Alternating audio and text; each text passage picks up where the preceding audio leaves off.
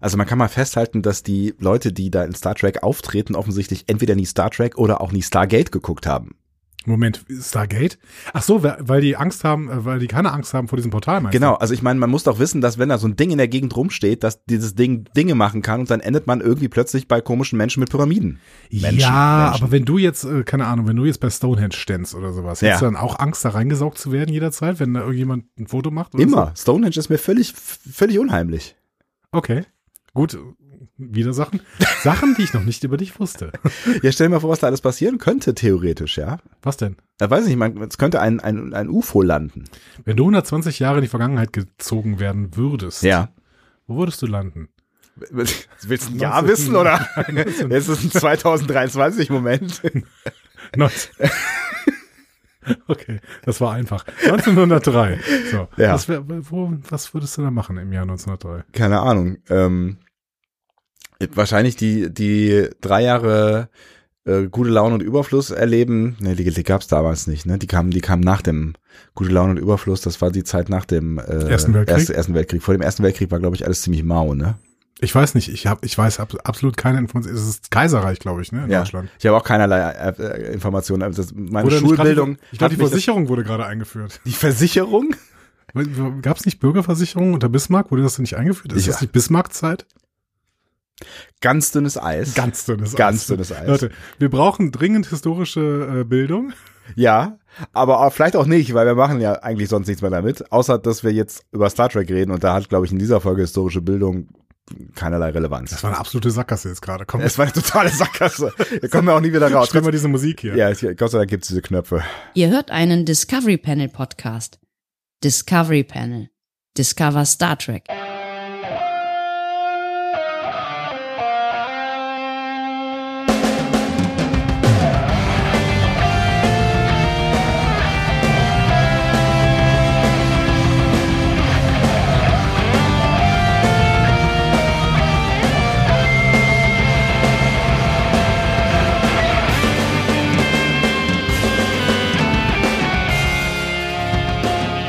Herzlich willkommen, wir öffnen das Discovery Panel feierlich zur siebten Folge äh, Star Trek Strange New Worlds, äh, Staffel 2 könnte man noch dazu sagen, Those Old Scientists, tierisch olle Sternreisende habe ich schon mal rausgesucht. Richtig. Ist ein komischer Titel, oder? Ich mag ihn eigentlich. Ja? Tierisch olle Sternreisende. Man könnte ja auch eins zu eins übersetzen können, ne? Diese alten Wissenschaftlerinnen und Wissenschaftler oder wie auch immer. Nee, dann wäre es ja THW. Ach so, deshalb. Ah. Okay. Äh, Gut. Es geht also um TOS. Richtig. Ja, habe ich das auch Hast verstanden. du das Guck auch mal. verstanden? Ja. Ich bin der Letzte, glaube ich, oder? Es wurde auch zweimal in der Folge übrigens thematisiert, dass Tatsächlich? Those Old Scientists für TOS steht, genau. Ja, deswegen. Ja, ja. Hm. Also Es eigentlich gibt- nicht, aber äh, in dieser Serie offensichtlich. Ja. Es gibt äh, Dinge, die wir noch klären müssen, bevor wir äh, miteinander reden, zum Beispiel, wer du bist. Auf dem Panel heute. Andreas Dom. Und Sebastian Sonntag. Schön, dass ihr mit dabei seid.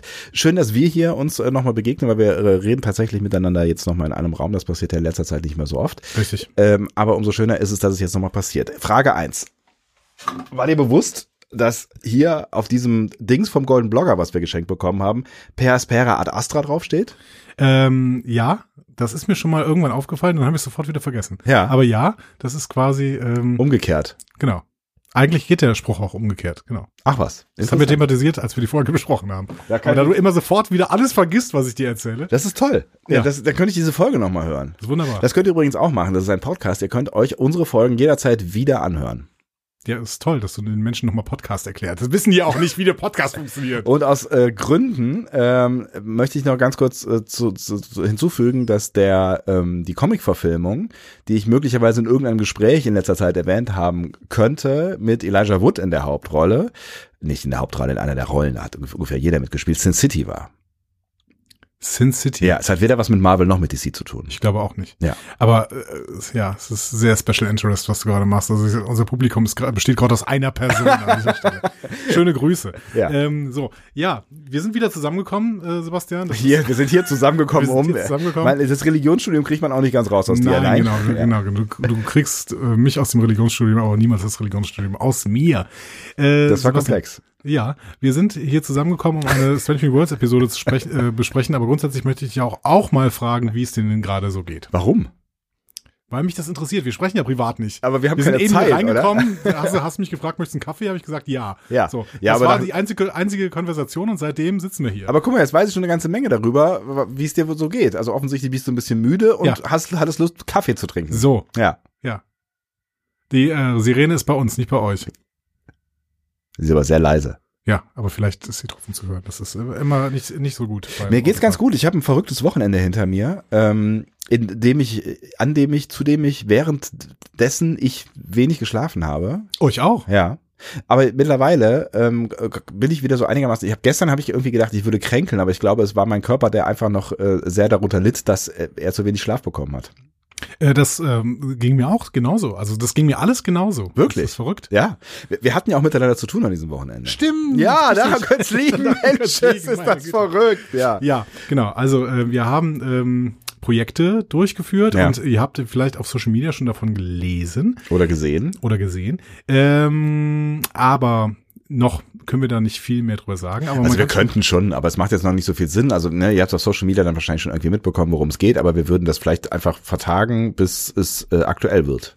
Richtig, ähm, aber wir können uns euch jetzt schon mal ankündigen, dass ihr am 8.9. doch mal in den Feed von Planet Track FM gucken solltet. Das ist ein anderer Podcast. ne? Das ist nicht dieser Podcast. Das ist ein anderer Wir Podcast. sind nicht Planet Track FM. Wir sind nicht Planet Track, aber wir könnten, so- so- wir könnten Planet Track FM wir sein. könnten Planet Track FM sein. Ja. So. Ja, Aber sind wir nicht. aber sind wir nicht. Genau. Und da könnt ihr aber dann mal reinhören und äh, da werden tatsächlich auch unsere zarten Stimmchen kurzfristig zu hören sein. Mhm. Und da wird dann noch weiteres angekündigt, was dann am Tag danach auf raumschiff-eberswalde.de äh, laufen wird. Das ist auch eine URL, die ihr euch äh, merken könnt, die ihr euch wahrscheinlich eh schon mal gemerkt habt oder auf der ihr hoffentlich schon mal gewesen seid, weil ähm, da geht's um das kleinste Star Trek Museum der Welt auf 1701 Quadratmetern. Gibt's da äh, erstaunlichstes zu entdecken und so viel können wir schon mal verraten. Wir waren jetzt äh, am Wochenende tatsächlich en endlich mal da. Ja. Ne? Ähm, bei äh, Benjamin Stöve, unserem äh, freundlichen Gastgeber. Viele Ja. Grüße an dieser Stelle. Und es ist wirklich beeindruckend. Friendly Host quasi. Friendly wie, Host, Wie, wie, ja. wie bei Airbnb. Airbnb, genau, ja. Ähm, ich glaube, es gibt äh, äh, strenge ähm, äh, Bedingungen, wenn du äh, hier, wie heißt das denn?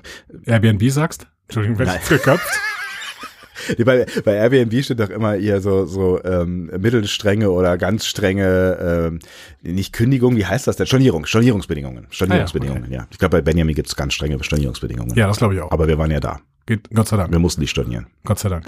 Es war sehr beeindruckend, wirklich. Diese Sammlung ist sehr beeindruckend. Es sind ähm, drei wahnsinnig spannende Räume äh, und vor allen Dingen dieser mittlere Hauptraum quasi. Das ist echt verrückt, was man da alles so sehen kann. Und allgemein sind Sachen passiert, die mir noch im Leben noch nie passiert sind und vielleicht auch nie wieder passieren werden. Ja, Ähm, so viel kann ich auch für mich sagen. So. Genau.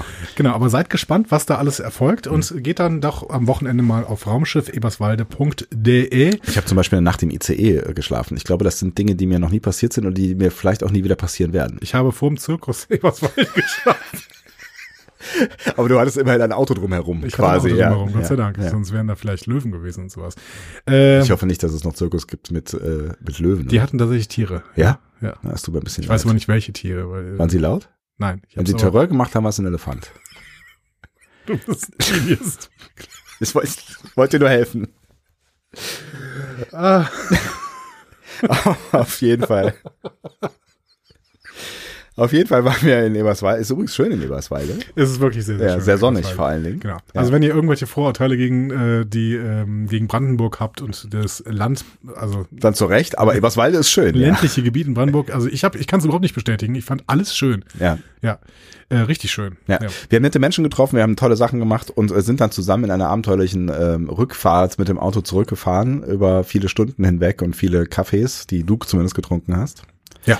Und haben es tatsächlich wieder zurückgeschafft. Das sind die, das sind die guten Nachrichten. Alles Genau. weitere dann ähm, von Planet Track FM, das ist ein anderer Podcast, nicht dieser, am 8. September. Das ist ab jetzt in bis zu Zwei drei Tagen.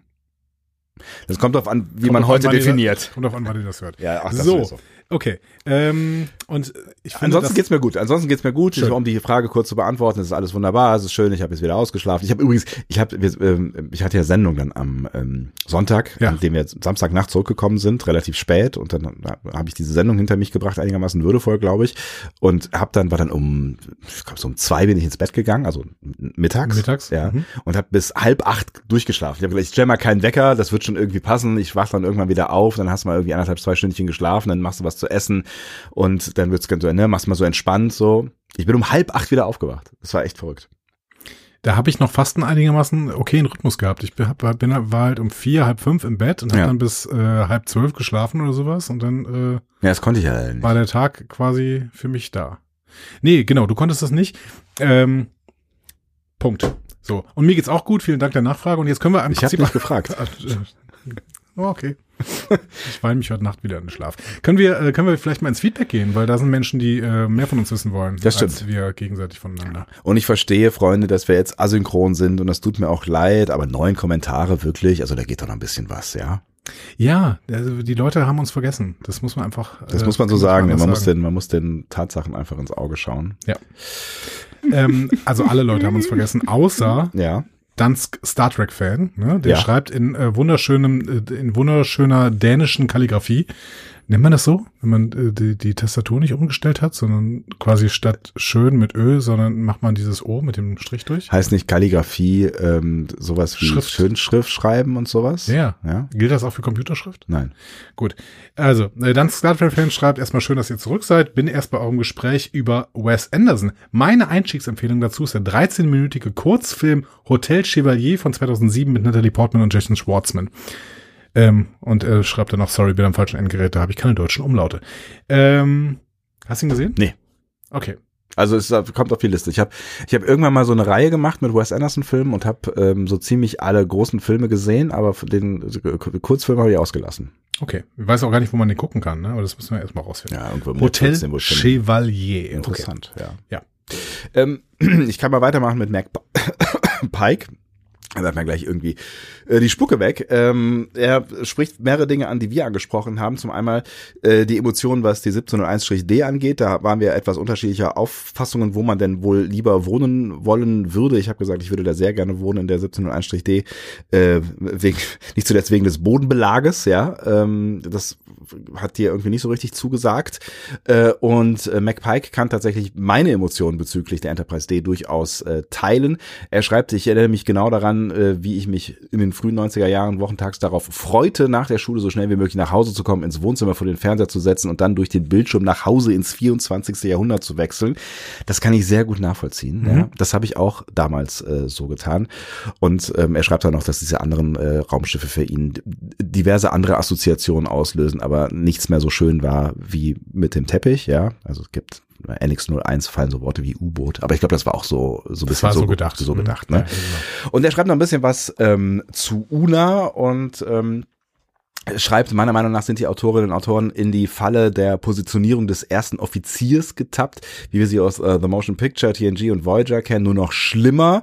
Also da geht es so ein bisschen darum, dass sie einfach keinen Platz hat. Also sie hat keinen Ort, sie hat keine, keine so richtige Handlung, ne? Und ähm, ja, sie- er- also er schlägt zum Beispiel vor, war, also er versteht nicht, warum man Una nicht wie in The Cage an die vordere Konsole gesetzt hätte, hat. Ne? Dann hätte sie zumindest schon mal eine Verortung und wäre in Szenen dabei und man könnte sie ansprechen. Und das ist natürlich ein Problem irgendwie. Ne? Sie ist ja irgendwie nicht da, sie ist ja nicht greifbar und äh, damit ist sie auch in Szenen einfach nicht drin. Und damit muss man immer irgendwas schreiben, damit sie irgendwo auftaucht. Ja, ja, ja, ja. Und sie hat im Moment nicht so wahnsinnig viel Relevanz Ja. eigentlich. Ne? Und das ist, Ja, vielleicht ist es schon so ein kleiner Kniff, ne? Ja. Sie hat einfach keinen Platz. Genau. Sie hat einfach keinen Platz, ja. Ja.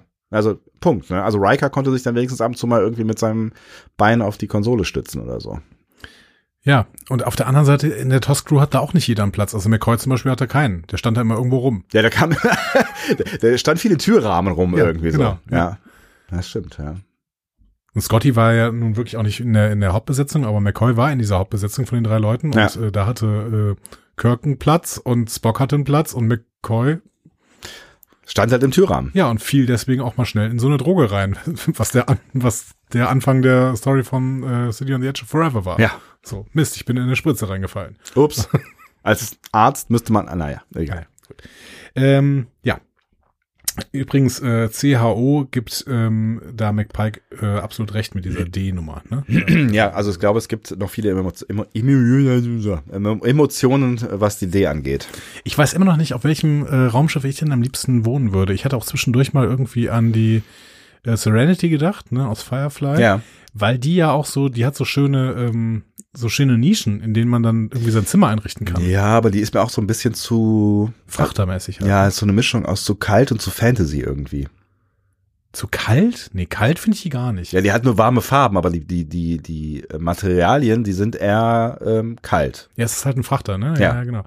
Hm, ja, mir fällt auch irgendwie nicht so. Und es ist nicht Star Trek, möchte ich kurz nebenher bitten. Ne? Nein, das ist nicht Star Trek, aber es wäre schön, wenn es Star Trek gewesen wäre. Also wenn wir über nicht Star Trek sprechen, also ich habe immer davon geträumt, ähm, dass äh, ich irgendwann mal, wenn ich erwachsen bin, mit dem Millennium Falcon durchs äh, Weltall ziehe und dass Aber das, Ah, das meine, ist doch- mein Zuhause ist. Das ist doch total gedrungen und so, das ist so super eng. Oh, ich irgendwie. liebe dieses Ding. Also ich finde es, also das ist, äh, ich, ja, ja klar, das ist alles natürlich so ein bisschen technisch und so weiter, aber äh, dieser, dieser Raum in der Mitte, ja, wo ja schon viele bedeutsame Szenen gespielt haben, wo, die- mit dieser Sitzgruppe und dem Tisch und so weiter, der sehr wackelig ist in der ersten, also im äh, vier quasi.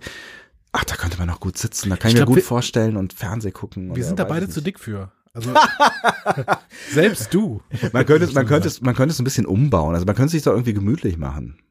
Ich glaube, also ich hätte mir den Millennium Falcon richtig gemütlich gemacht und dann wäre ich damit durch den Weltraum durch äh, und hätte ab und zu, weiß ich nicht, ein bisschen Fracht verschifft oder so. Ich finde das, wär- Nee, der muss größer sein. Das ist irgendwie nicht. nee. ich find das Ding super. Oder, ja. Die Galactica ist auch irgendwie nicht so Nee. schön. Nee. Also auch alles kaputt irgendwie und weiß nicht. Es gibt dieses Raumschiff bei Battlestar Galactica, das Raumschiff, auf dem die Präsidentin unterwegs ist. Das Ja. ist so quasi so eine Air Force One. Äh, also Die heißt auch ja irgendwas mit One Star, Genau. Dralala One oder so. ja, nee, weiß die ich nicht. fand, fand ich immer ganz nett. Aber Weil da sie- hat man eigentlich nur einen, einen Raum gesehen von. Weil sie oder? halt auch immer aussieht wie die Air Force One irgendwie. das sieht halt stimmt. auch irgendwie aus wie so ein. äh, da gibt's auch Teppich. Es liegt, ich sag dir, es ist äh, die die Auslegeware macht einen Unterschied. Äh, es ist schon der Teppich. Ja. So, äh, K-Tech steht noch. Ähm, erstmal, dass das Cold Open uns gelungen ist. Vielen Dank. Wir haben es Mühe Wir haben gegeben. mehrere Leute auf dieses Cold Open angesprochen. Stets bemüht, ja. Und Die ich armen vergesse Pilze. sowas immer sofort, immer wieder. Ähm, ja, grundsätzlich ähm, hatte er also auch so ein paar Probleme mit dieser Folge, aber ähm, vielleicht gehen wir nicht mehr so viel darauf ein. Was ich spannend fand, war, äh, dass er gerade einen Toss-Rerun macht Mhm. und dann eine Fülle von transdimensionalen Wesen dort gesehen hat, die auch, die er auch damals schon für ein Problem fand. Und ähm, Ja. das muss man auch nochmal erwähnen quasi. Ne? Also es sind Trelane, die Organia, Metronen, Tasianer. Ich weiß jetzt nicht immer, ob das alles transdimensionale Wesen sind. Trelane ist ja irgendwie äh, schon so ein Q und äh, ich werde nachher auch nochmal eine Geschichte von John Delancey erzählen, der sogar gesagt hat, dass Trelane wirklich ein Q ist. Ähm, die Organia hatten noch ihren eigenen Raum. Das war doch kein, keine andere Dimension, oder? Die Metronen wiederum hatten eigene Dimensionen. Die Tasianer kann ich mir überhaupt nicht mehr dran erinnern. Also, ja. Ich finde, ich, danke auf jeden Fall für den Hinweis, ähm, K-Tech. Ähm, ich finde es immer ein Problem, wenn eine, wenn eine Serie irgendwie den Raum so erweitert, dass es transdimensionale Räume gibt. Weil ich muss ja immer denken, ihr fliegt da auch teilweise stundenlang irgendwie an irgendwelchen Sonnensystemen vorbei. Die guckt ihr euch alle nicht genau an. Da kann ja überall noch ein Klasse-M-Planet sein Ja? oder irgendwie zumindest einen Planet, auf dem man irgendwie überleben kann.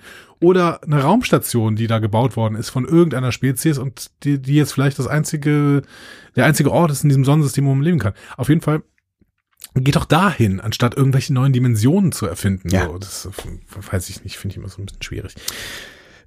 Ja, kann ich, kann ich nachvollziehen, äh, auch die, da, ne, auch die, die Problematik einfach, die, dass es da schon so viele Wesen von gab, das war mir gar nicht so, so richtig bewusst. Also ich finde es auch irgendwie cooler, wenn wir in dieser Erde hier oder in dieser Erde, in diesem Universum bleiben und es einfach so ein bisschen überschaubarer bleibt. Ja. Weil sonst weißt du halt nie, was als nächstes durch die Wand kommt irgendwie so. Ne? Eben, genau.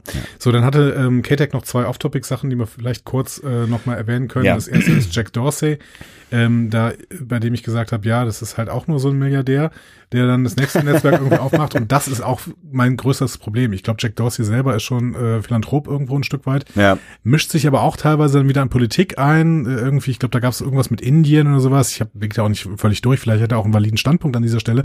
Aber grundsätzlich, ich halte es für ein Problem, wenn Milliardäre Politik machen können. Ja. So. Also egal in welche Richtung. Genau, ja? völlig also, egal in welche Richtung, genau. Hm? Ja, also das, das ist halt irgendwie, das ist halt irgendwie schräg. Ja. Aber Und deswegen stehe ich eigentlich auf einen dezentralen Ansatz. Ähm, und äh, Blue Sky nutzt ja auch irgendwie dieses Fediverse grundsätzlich. Das heißt, man könnte ja versuchen, irgendwie diesen dezentralen Ansatz auch wirklich weiterzuführen und dann das Fediverse cool zu nutzen. Also es gibt ja unterschiedliche Ma- Nutzungsmöglichkeiten dafür. Ähm, und man muss es vielleicht nicht über einen Milliardär wieder machen. Ja klar, aber gut, ich meine, das ist halt immer so die Frage, wo ja genau, wenn du, wenn du mehrere mehr, der Milliardär macht halt einfacher, das ist halt so das Problem, Ja. ne? Ähm, Das ist ärgerlich. ja, genau. Der macht, der macht halt den einfachen Zugang. Ist ja genau wie mit äh, Threads am Ende, ne? Es ist, soll ja auch dann irgendwie zum Beispiel auf Mastodon äh, kompatibel Ja. sein, so, Ja. ne? Auf Mastodon kompatibel sein. Und ähm, Und mit. und auch mit, beides, ja. ist ja kein verkehrter Ansatz und wahrscheinlich macht dann, es ist, das, das Absurde ist ja, dass Mastodon zum Beispiel ja gar nicht so kompliziert ist, aber nur allein diese eine Frage, so, welchen Server wählst du aus? Ja. Das überfordert 90 Prozent der Menschen, die sich nicht damit Ja. auseinandersetzen Über, wollen. oder so. überfordert nicht, Ja, sondern oder- schreckt einfach ab. Mhm. Schreckt ab, so, wa- was für ein Server, keine Ahnung, weiß ich nicht, löschen. Ja. So. Genau. Ja, das ist. äh, Ja. Das ist blöd. Und ich kann es verstehen, ich kann es verstehen. Ja, ich kann es auch verstehen. Ja. Natürlich gibt's aber auch bei Mastodon wirklich so ein paar Probleme. Also, dass man keine Volltextsuche hat, ist ein, ist ein radikales Problem. Das ist, äh, Ja. also die habe ich bei Twitter wirklich häufig gesucht. Deswegen kann es niemals eine Twitter-Alternative sein, wenn es die Volltextsuche nicht gibt. Will es aber ja auch nicht sein. Ich weiß, schreibt bitte das nicht in die Kommentare, dass es das nicht sein will. Ich weiß, dass es nicht sein will, aber es, es wird halt gerade nach einer Twitter-Alternative gesucht, weil Twitter gibt's nicht mehr. Ja. So. Beziehungsweise es ist jetzt irgendeine rechte Hölle namens X. So. Niemand mag das. So. Ähm, so, eine andere Erwähnung, das mag ich viel lieber, äh, ist das induktive Laden. Da haben einige Leute von äh, euch uns geschrieben, dass das induktive Laden tatsächlich gerade in mehreren Städten ausprobiert wird, beziehungsweise ausprobiert wurde. Ähm, zum Beispiel mit Bussen irgendwie, Ja. dass die äh, auf irgendeinen Ladeplatz gestellt werden konnten. Und ähm, dass das wohl bis jetzt gescheitert ist, aber es grundsätzlich da schon diese Technologie grundsätzlich gibt und Ja. es dann vielleicht auch noch weiterentwickelt werden kann. Und ähm, irgendwer hatte auch geschrieben, dass es durchaus auch den Ansatz gab, Induktionsspulen in der gesamten Stadt zu verlegen, sodass Ja. sich der Bus quasi Während des Fahrens auflädt. während des Fahrens auflädt, beziehungsweise einfach damit fahren kann. Das ist Ja. natürlich auch eine spannende Technologie. Mega schön. Also Eberswalde, ne? die haben Busse, wo äh, die oben eine Oberleitung haben. Genau, ne? wir haben Der Elektrobusse Obus. mit, Ja. mit, mit Oberleitung. Ja. Ist ja, also das gab's ja früher viel öfter, ne? Also ist halt äh, zum Teil alles irgendwie dann wieder weggerissen worden. Eigentlich eine ziemlich geschickte Sache, scheint ja zu funktionieren. ne? Ja, das ist immer dieses, diese Gedanken, ja, Elektromobilität ist was völlig Neues. Nee, Ja, nee. Elektromobilität ist wirklich das älteste Ding der Welt. wir waren irgendwie schon schon mal viel viel weiter. Ne? Es gab so einen Elektrobus äh, tatsächlich irgendwie da, wo ich gewohnt habe, aus Aachen irgendwie bis in die in die Vorstädte. Da gab's halt so eine äh, so eine äh, Leitung. Da sind Leute früher mit gefahren. Und ich meine, in Aachen äh, gab's früher mal eine Straßenbahn. Ja. Das wurde halt weggemacht. So, ne? Genau. So, hab, hab, einen, hab einen großen Magneten und der treibt eine Spule an. So. Also im Ja, Prinzip wow. ist diese Technologie auch nicht. Das ist, Deswegen ist es ja so absurd, dass diese Autos so wahnsinnig teuer sind. Ich verstehe das nicht. Ich bin jetzt letztens hier so mit, mit Carsharing hier so ein, so ein äh, VW-Elektrobums gefahren. ID3. Genau. Fährt sich toll, ja. Also weil Elektro sich einfach toll fährt und ne, also auch so vom Fahrgefühl alles wunderbar, aber es ist einfach, es ist viel Plastik in diesem Auto, es fühlt sich irgendwie an wie ein Polo. Und das Ding kostet einfach fucking 40.000 Euro oder mehr oder so. Dann frage ich mich so, für- also wofür? So, weil der Motor ist viel weniger komplex als so ein Verbrennermotor. Egal, lassen wir das. Wir kommen Ich weiß es vom auch Thema nicht. ab. Vielleicht, die, dass die Industrie leben will. Okay. Ach, das kann, kann nicht sein, dass Industrie leben will. Gifty hat uns geschrieben. Ähm, und zum einen möchte er einmal sagen, ja, äh, äh, TNG, finde er schon ganz nett, ist damit groß geworden, ähm, aber er möchte nicht auf der Enterprise D wohnen. Meine große Liebe ist DS9, also die Serie, die Station, da würde ich auch einziehen. Ich habe zufällig gerade erst gestern, also schreibt er, Equilibrium gesehen, wo Cisco für all seine, äh, für alle in seinem Quartier Jambalaya kocht. Ja, das ist schon fast wie eine Party bei Pike.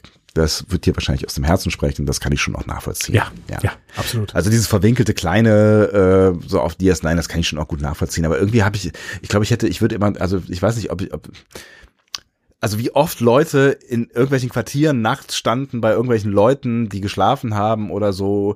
Ich hätte, glaube ich, ich, ich würde mich unsicher fühlen. Genau wie auf Babylon 5. Ich glaube, ich müsste, müsste so ein, mir so ein Brett vor die, für- vor die Tür hämmern Ja, dann oder mach doch. sowas. Ja.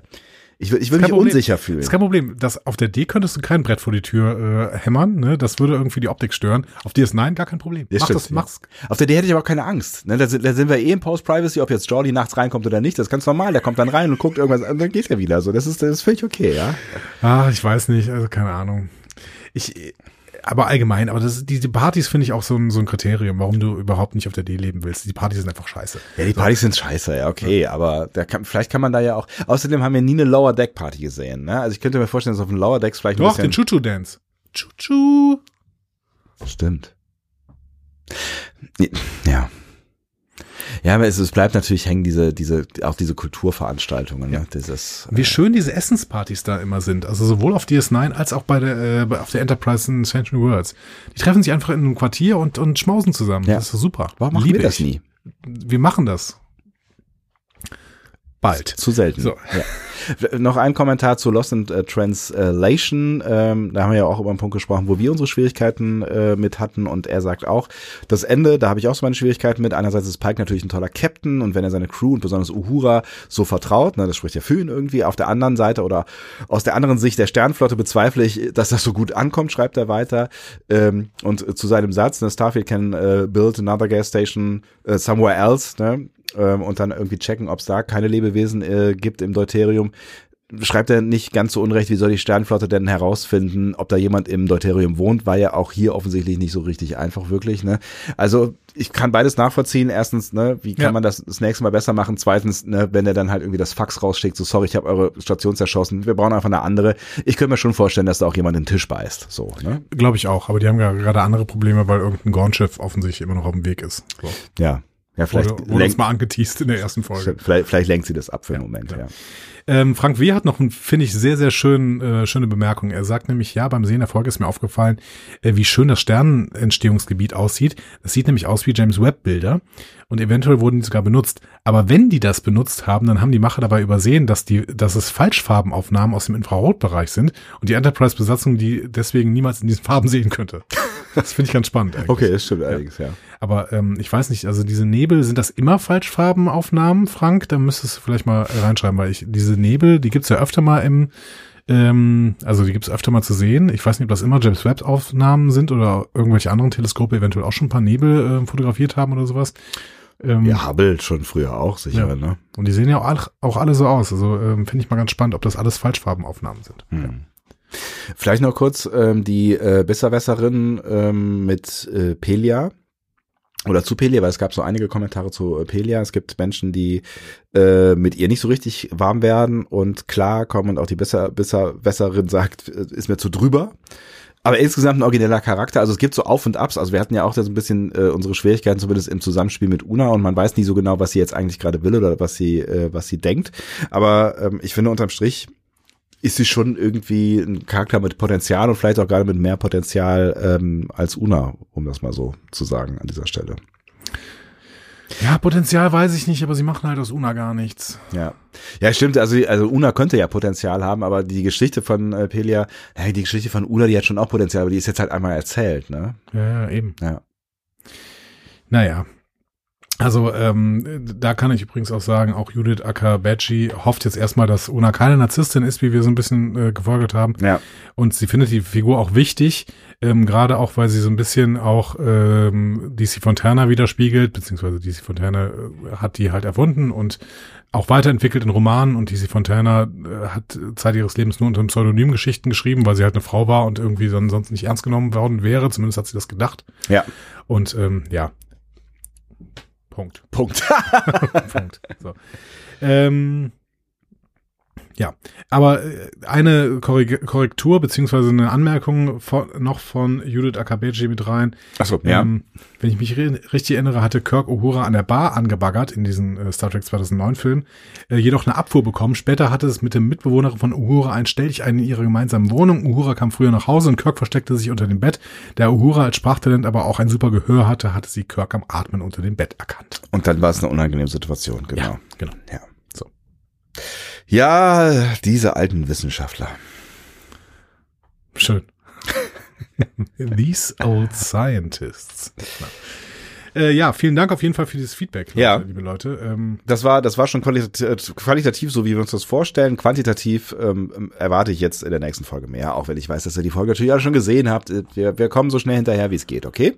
those old scientists, tierisch alle Sternenreisende. Ist komisch, ne, dass man dieselben Anfangsbuchstaben für beide Übersetzungen genutzt hat. Woran mag das denn Sowohl fürs liegen? Englische und für- Ich habe mir da schon Gedanken drüber gemacht, ob, aber ich habe es nicht rausgefunden. Wie heißt sie in Spanisch? Finde ich jetzt spannend. Weiß ich nicht. Soll ich mal gucken? Versuch das mal rauszufinden. Ich erzähle dir in der, in der Zeit schon mal ein bisschen was über die Folge.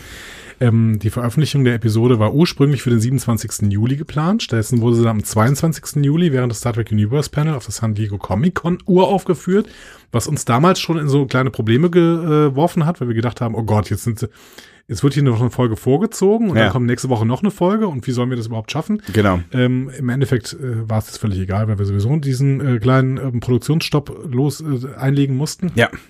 Ähm, Auf jeden Fall wurde die Folge dann relativ schnell auf Paramount Plus zwischengeschoben quasi, zwischen die nächste Folge und die vorherige Folge. Ja. Ähm, und warum heißt diese Folge jetzt Those Old Scientists oder tierisch olle Sternenreisende? Weil äh, Ransom in der Folge No Small Parts erklärt hatte, dass er die 2260er Jahre die TOS-Ära nennt, zu Ehren dieser alten Wissenschaftler wie Spock und Scotty zum Beispiel. Ähm, gut, diese äh, Folge jetzt spielt im Jahr 2259, also nicht in den 2260er Jahren, aber ähm, gut, sind wir mal nicht so böse, ne? So.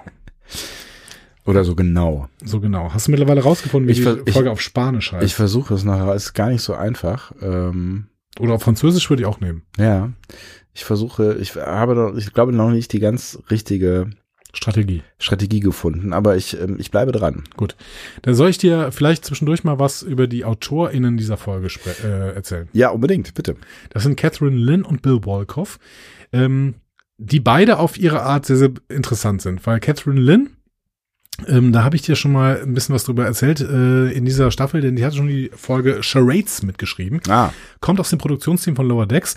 Da wurde sie als Kanonberaterin engagiert und in der zweiten Staffel hat Michael Mann sie dann in den Writers Room übernommen, wo sie dann die Folge Verdouche geschrieben hat, Mhm. die anders ausgesprochen wird, Leute. Ich weiß noch nicht mehr wie. So, aber ihr schreibt es immer wieder, dass die ganz anders ausgesprochen wird. Ähm, Verdouche oder so, weiß ich nicht. Wir bräuchten noch mal den klingenden Teacher hier, der mir das erklärt, wie das ausgesprochen wird. das stimmt, ja. Ähm, aber für diese Folge gibt's halt einen spannenden Fun Fact und den habe ich ja beim letzten Mal schon erzählt. Weißt du noch äh, diesen spannenden Fun Fact? Catherine Lynn in der Folge Weg Dusch. Klar, da war ja folgendes. Nicht. Fällt dir etwas an ihrem Namen auf? Catherine Lynn. Catherine Lynn. Ich erinnere mich daran, dass wir über irgendwas mit ihrem Namen gesprochen haben, aber es ist, äh, es ist wahrscheinlich kommt, es ist total äh, klar. Es ist so bitter, das war so ein richtig schöner Fun Fact, Ja. den du jetzt einfach schon wieder vergessen hast. Aber ich erzähle ihn dir nochmal. Catherine Lynn ist lebenslanger Star Trek-Fan. Ihre Lieblingsfolge ist Bride of Chaotica von Voyager. Mhm. Ja. Ich, Und- auch daran erinnere ich mich, ja. Und äh, als lebenslanger Star Trek-Fan ist sie natürlich auch auf Cons gegangen, meist als klingonisch-vulkanische Hybridin und später auch als reine Vulkanierin. Und sie hat sich dann einen Namen ausgesucht, den sie aus ihrem eigenen Namen gebildet hatte, nämlich Killin. Und Mike McMahon hat die Idee übernommen und der neuen Vulkanierin in Verstusch den Namen Tillin gegeben. Ich erinnere mich. So, Nächste Woche wieder nicht, aber jetzt, jetzt, ja. jetzt, so erinnerst du dich.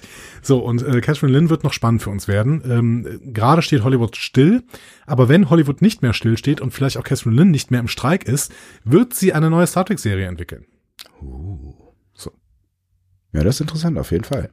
Jetzt ist sie schon Ex Executive Producerin der zweiten Staffel Century Worlds und grundsätzlich, die war auch mal Schauspielerin und sowas, aber das ist jetzt alles egal, weil sie wird eine neue Star Trek-Serie entwickeln und ähm, wir können gespannt sein, was sie da macht, weil offensichtlich ähm, ist sie großer Fan und große F Fans machen normalerweise tolle Serien. Oder machen viel Fanservice. Ja. Und keine so tollen Serien. Ja. Wer weiß das schon. Wer weiß das schon so genau, genau. Aber ich habe erstmal äh, Vertrauen, weil diese Folge wäre Dusch, die hat mir auch wirklich sehr, sehr gut gefallen. Äh, die hier hat sie mit Bill Wolkoff zusammen äh, geschrieben. Der ähm, hat schon Ende der 90er Jahre für The Closer geschrieben. Durchbruch dann mit Tron, ähm, der Aufstand, ja, vor knapp zehn Jahren. ja. Und seitdem vor allem im Writers Room für Once Upon a Time gesessen und die Kinderserie Kipo und die Welt der Wundermonster selbst entwickelt. Okay.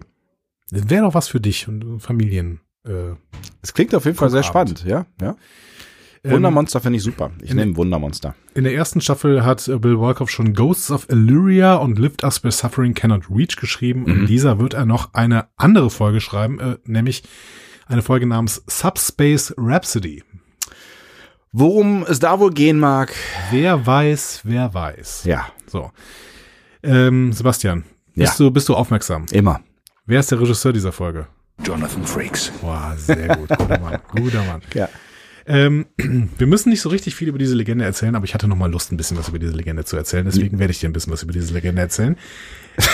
Als Schauspieler war er in 176 Folgen TNG dabei. Boah, ist das echt krass, ne? In einer Folge DS9 als, als Thomas Riker. Ja.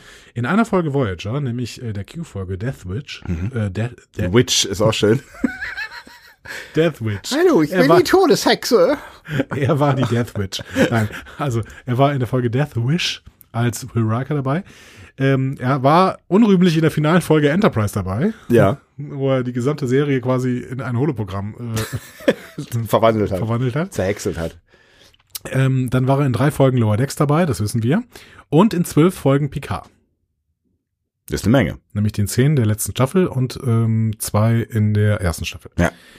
Damit steht er jetzt bei 194 Folgen. Und Star Trek hat die Aufgabe, ihm noch sechs Folgen zu schenken. Wenn man jetzt allerdings noch bedenkt, dass Frakes auch bei vier Filmen dabei waren, dann sind es nur noch zwei Folgen bis zu 200 und ich finde, die sind noch drin. Also allein schon in Do- Lower Decks, ne? die wird er bekommen. Ja. Der wird auf seine 200 Folgen kommen. Ich, wär- ich würde jetzt auch mal vorsichtig davon ausgehen und auch in einer neuen Star Trek Serie. Also da, vielleicht gibt's da ja auch Möglichkeiten, egal wann oder wo sie spielt, ihn dann nochmal irgendwie auftauchen zu Ja, lassen. zum, zumindest wenn man so eine Legacy-Serie oder sowas hinbekommt, äh, auf jeden Fall eine Post-Voyager-Serie.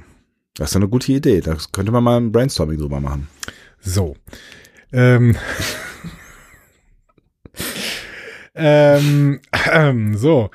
Also, er ist damit der Schauspieler mit den fünftmeisten Auftritten Ja. in Star Trek. So. Und deine Aufgabe ist, nimm mir die anderen vier. Boah. Die vier vor ihm.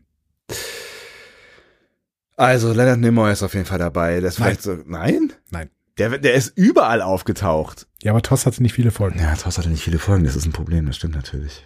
Echt, das hätte ich gedacht. Weil der ist ja auch in den Filmen taucht der immer, ihr machst irgendwo eine Bei also Tür weitem, auf, bei weißt du? weitem nicht dabei. Bei weitem nicht dabei.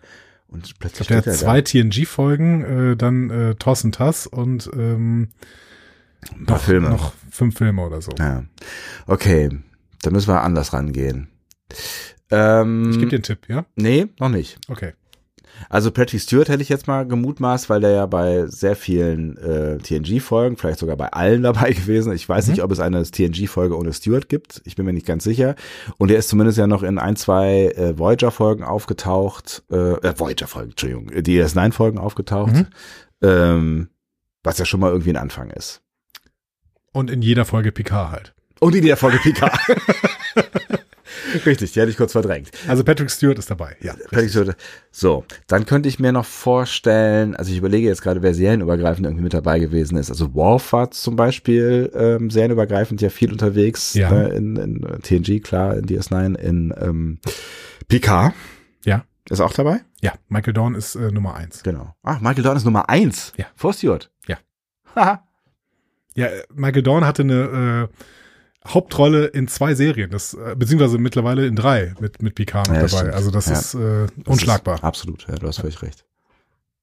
Und also wahrscheinlich hört es dann auch schon bald auf, ne? Weil da, über serienübergreifend gibt's ja gar nicht mehr so viel. es Wenn gibt ich, noch eine zweite Figur, die äh, zumindest in einer Serie eine Hauptrolle hat und in einer anderen eine wiederkehrende Rolle.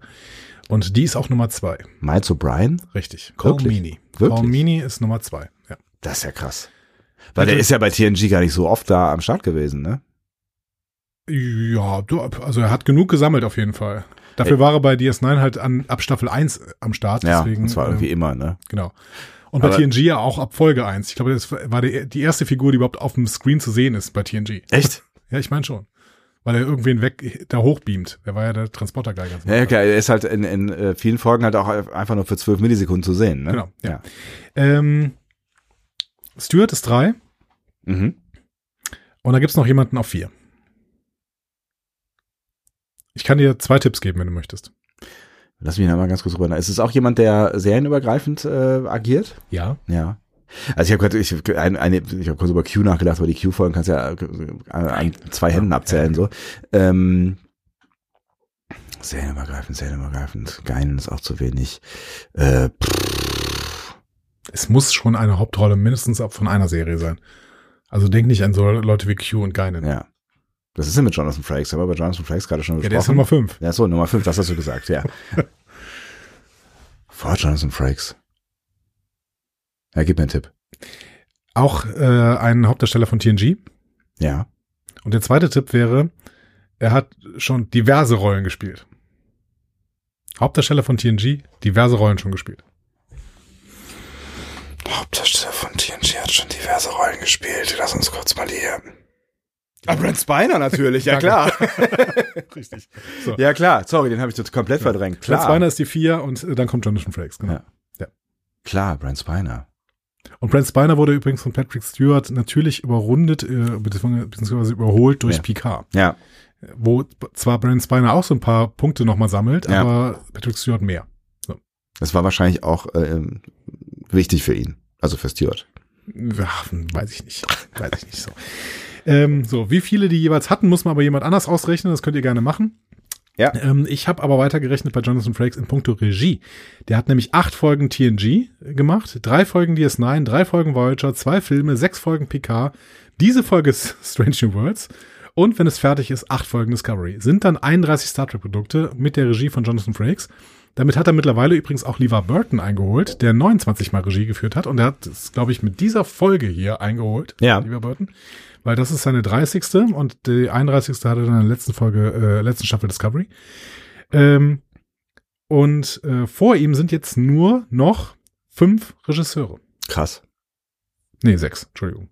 Also sechs sind's. Michael Vijar, Alan Croker, L Cliff Bowl und dann äh, Les Landau, äh, Winrich Kolber und David Livingston, Ja, nachdem ja sogar der Fisch benannt worden ist.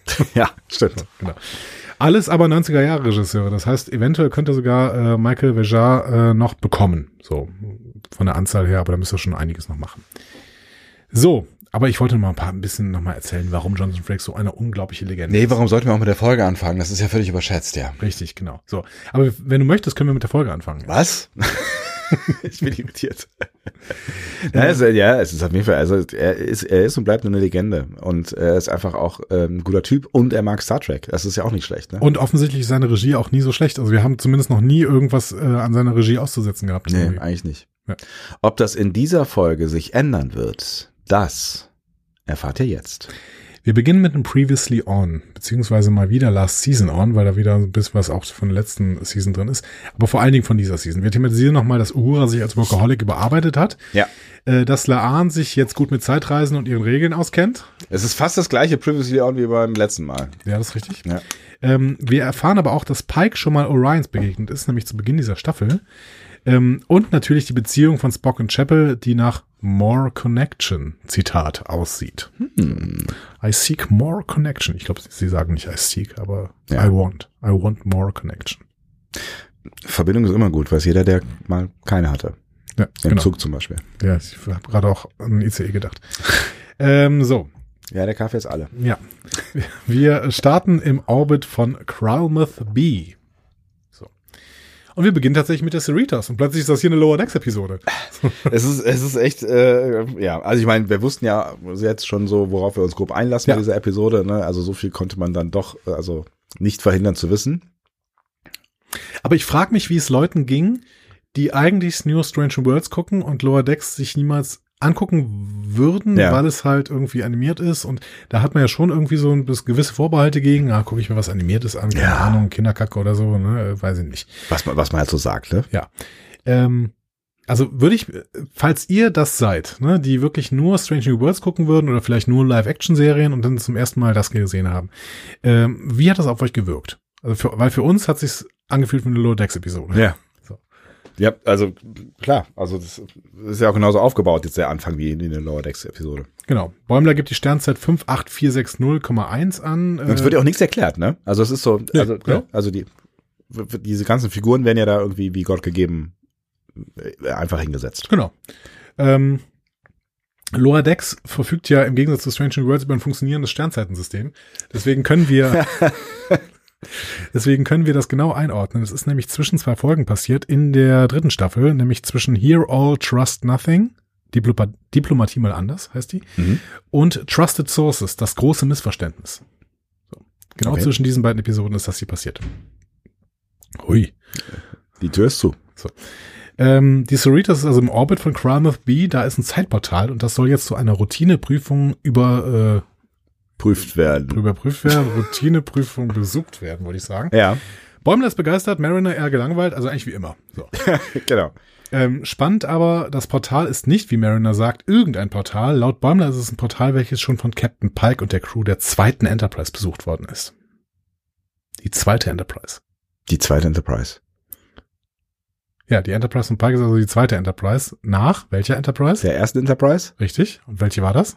die NX01. Richtig? Ja. Ach, deswegen zweite Enterprise. Ja. Ist okay. Ja. Genau. Ähm, also es war zu erwarten, dass Pikes äh, Enterprise die zweite Enterprise ist, Ja. aber ist, glaube ich, noch nie bestätigt worden. Das heißt, wir haben das jetzt quasi zum ersten Mal komplett gehört. Na, guck. Mhm. Seit 120 Jahren war das Portal nicht mehr aktiv. Das passt, denn Strange New World spielt, wie gesagt, in 2259 und Lower Decks ist in 2381, also grob gesagt 122 Jahre. Ja. Aber wer will schon so genau sein? Niemand. Wir nicht. Wir nicht, nee. Vor allen Dingen, wenn es um Sternzeiten geht. Ja. Bäumler nennt Una Numero Una. Und sie mag das nicht, sagt Ich- äh, äh, äh, Mariner. Ich find's total schön, dass sie hier quasi sagen, dass Geschichtsschreibung das Number One und Unas Name irgendwie gemorpht hat. hat. Stimmt, ja. Numero una. Numero Una, völliger Quatsch. So. Ja. Äh, Jetzt ist sie halt Numero Una. Also, ja, es ist witzig, aber es ist völliger Quatsch. Ja. Aber das ist halt das, was in Geschichtsschreibung schon mal passiert. Ne? Witzige Sachen, die völliger Quatsch sind. Ja. Wenn sie ge- witzig sind, dann ist alles gut gelaufen. Mariner ist wenig beeindruckt, außer von Uhura, aber auch nur, weil die angeblich ein Leben außerhalb ihrer Arbeit hatte. Sagt man so. Sagt man so. Ja. Genau. Auch hier Geschichtsschreibung, äh, ja, kann äh, ein, äh, ein Teufel im Detail sein. Richtig. Rutherford und Tandy freuen sich auf Wissenschaft und auf neue Scans, die sie noch nie so gemacht haben.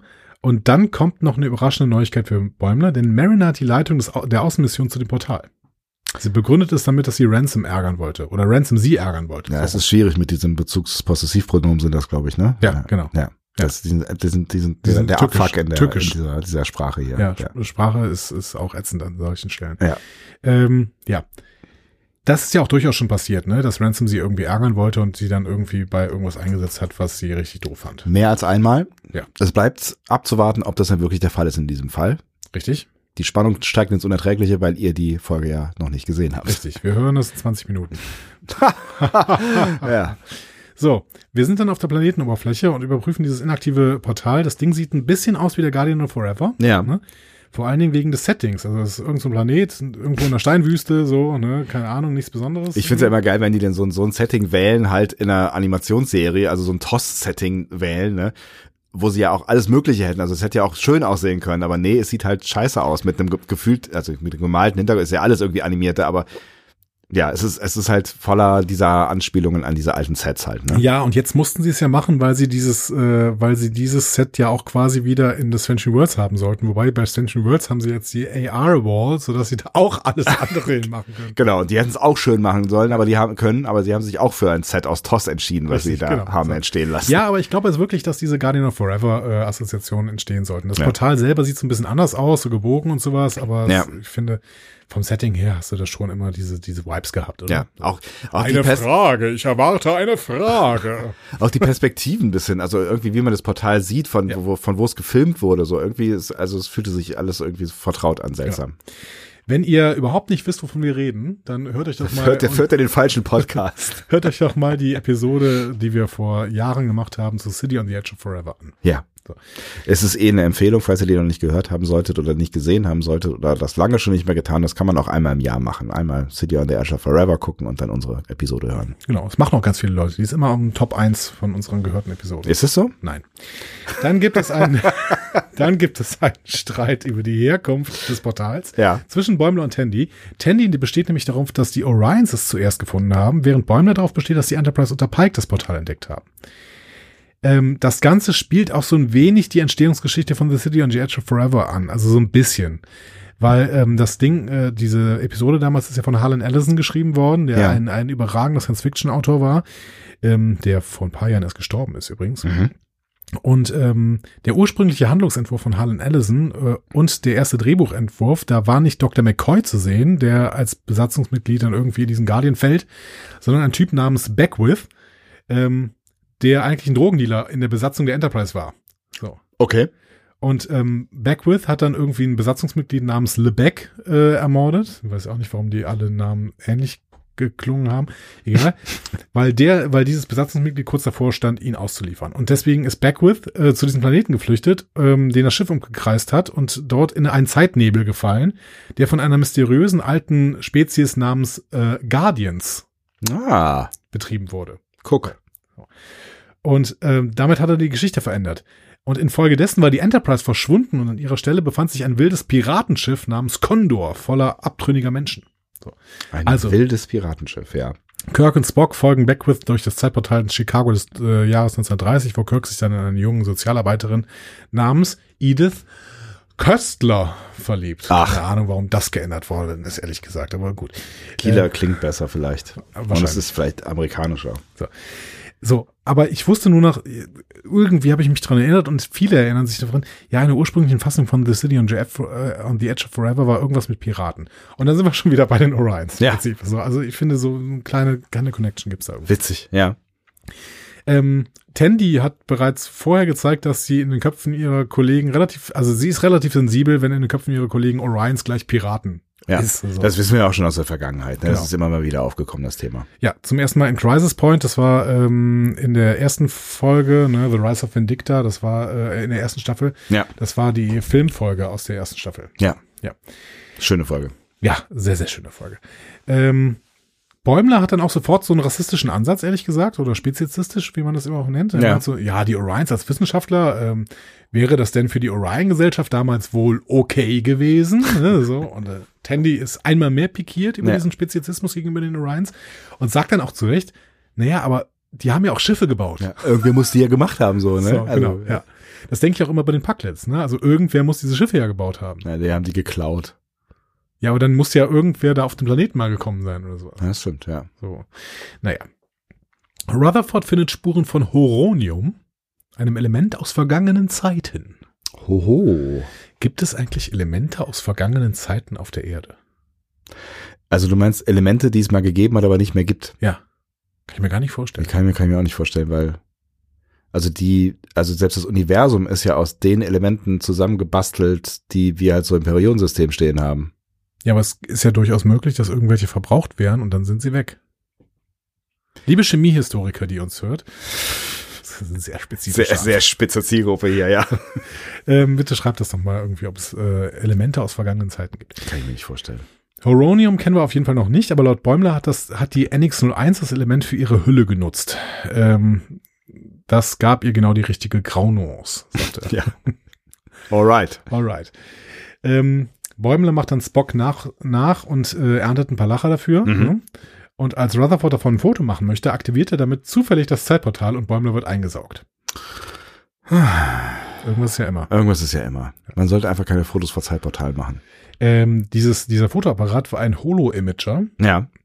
Der ist identisch mit dem, den der Doktor in der fünften Staffel Voyager hat, in der Episode Drone. Mhm. Ähm, und de, dieser Sucher ist auch genau das, was man äh, in Voyager sieht. Ähm, den sieht man dann im Holo-Imager öfter mal. Ähm, zum ersten Mal den Sucher sieht man in Infinite Regress, das Vinculum.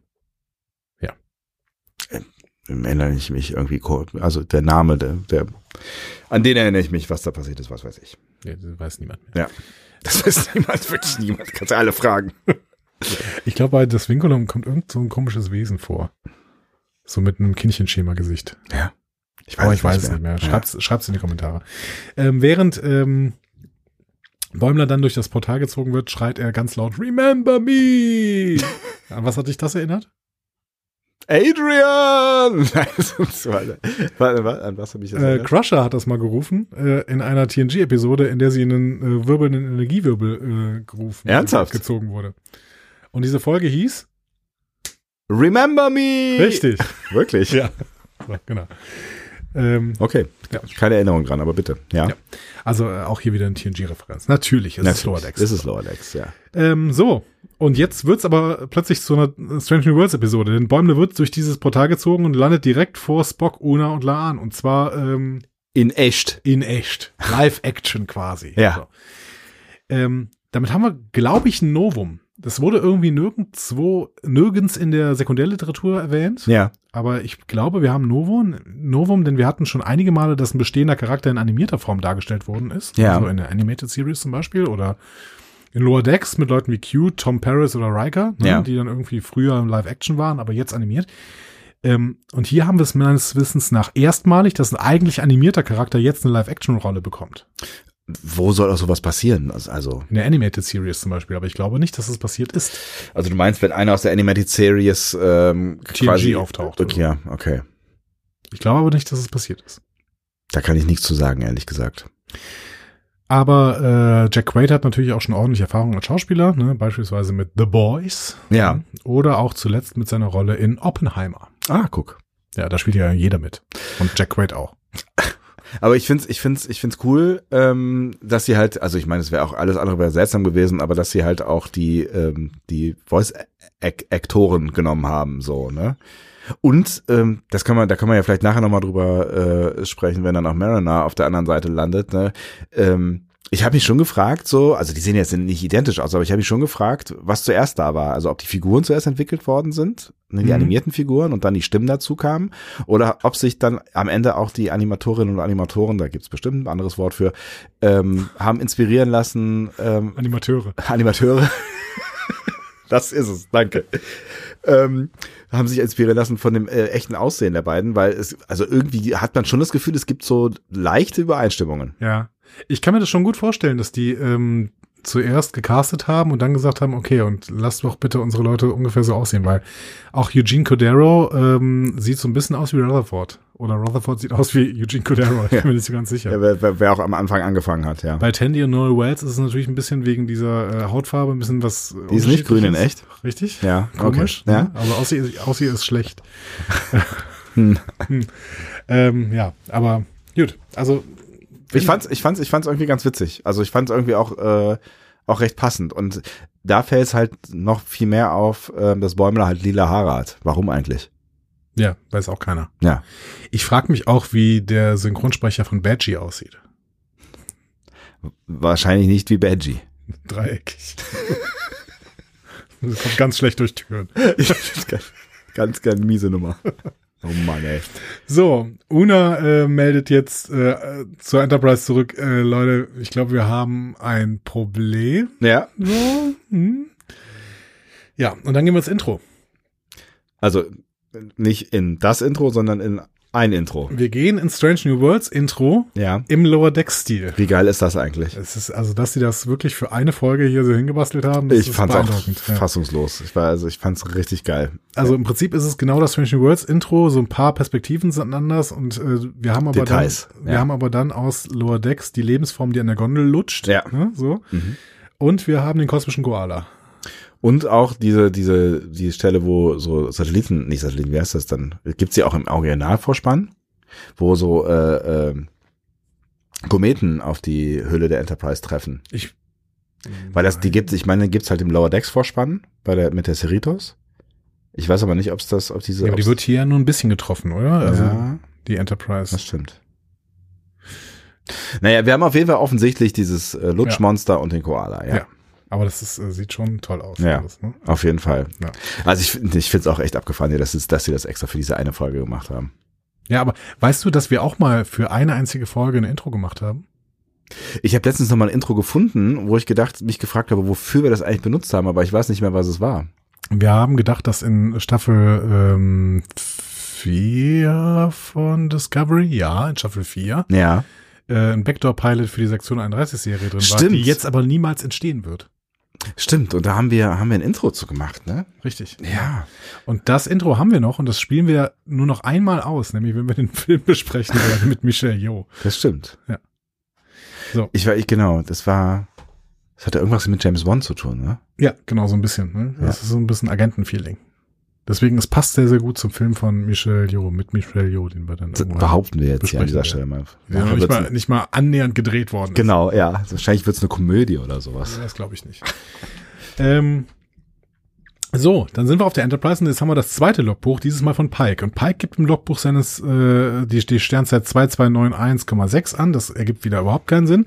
Das ist ähm, vor den späteren Folgen. Die späteren Folgen sind äh, der zerbrochene Kreis, Ad Aspra, äh, also Broken Circle, Ad Astra per Aspera und äh, Lost in Translation. Und weitaus nach den anderen Folgen. Also irgendwie, naja, es ergibt alles keinen Sinn. Ähm, die Enterprise ist auf dem Weg nach Sedlick 2, um eine Getreidelieferung abzuliefern. Das ist äh, die erste direkte Erwähnung dieses Planeten, aber es gab mal Sedlick 3 in äh, Star Trek, und zwar in The Wounded, ähm, der Rachefeldzug, das war eine TNG-Folge. Ähm, das, da gab es wohl einen Planeten Sedlick 3, wo ein Massaker äh, abgelaufen ist. ne? stattgefunden hat, ja. so, während des Föderationskardassianischen Krieges. So. Das war übrigens eine historische Folge, The Wounded. Mhm. Es war nämlich die erste Folge, in der die Cardassianer überhaupt erst als Spezies eingeführt wurden. Ach, krass. Und es war die erste, in der Colminis Charakter Miles O'Brien eine herausragende Rolle spielte. Ähm, und es bezieht sich da auf die äh, Geschichte von O'Brien beim Massaker von Sedlec 3. Und im Verlauf von äh, Deep Space Nine wird das öfter mal thematisiert, weil da wird O'Brien plötzlich bekannt als der Held von Sedlec 3. Ach, guck. Und The Wounded war auch die erste Folge, in der Mark Alamo einen kardassianischen Ghoul spielte. Ah, Allerdings Ghoul Messet und Ja. nicht Ghoul Dukat. schade. Und äh, es ist auch die einzige Folge, in der wir einen Cardassianer mit Bart sehen. Eben jenen Gulmeset. Der hat so ein, so ein äh, Bart, so hier unten so. Das ist ein für einen Podcast. Super Das für einen ist, äh, Podcast. Wie beschreibt man das denn, wenn man nur sich hier unten so ein Bart hat? Oh, hier unten, also wo- du meinst hier so am Kinn oder was? Ja, so seitlich? seitlich am Kinn. Also seitlich von, von den Aber nicht hier oben quasi kein Olibar. kein Olibar, sondern nur Ein von den Sei- Sei- Seiten des Mundes äh, runtergehend zum Backen. Äh, also da, wo aber kein Backenbart ist. Wie heißt der Ghoul? Wie? Gul Macet. Äh, M-A-C-E-T. E Und das war's.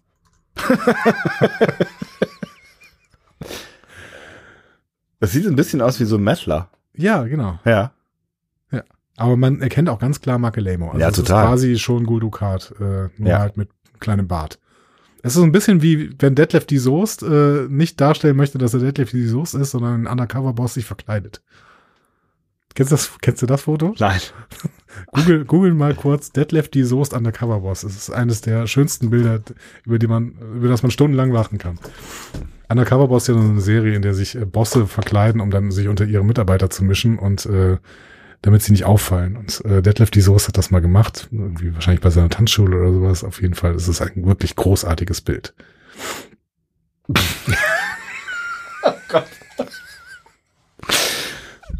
Oh Gott. Oh, Jesus.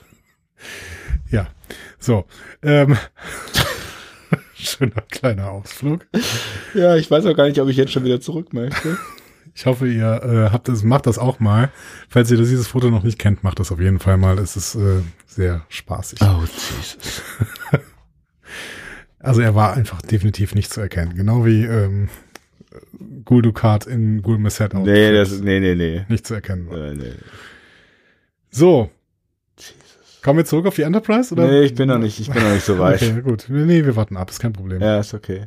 Es gibt offensichtlich auch eine Kalkhofe, äh, äh, Kalkhofes Mattscheibe, wo er das äh, aufs Korn nimmt, wie er sich verkleidet. Aber gut. Gut. So, ich trenne mich wieder. Entschuldigung, ja. Wir gehen Huh. zurück auf die Enterprise. Bäumlers Kommunikator wird da jetzt untersucht. Ja.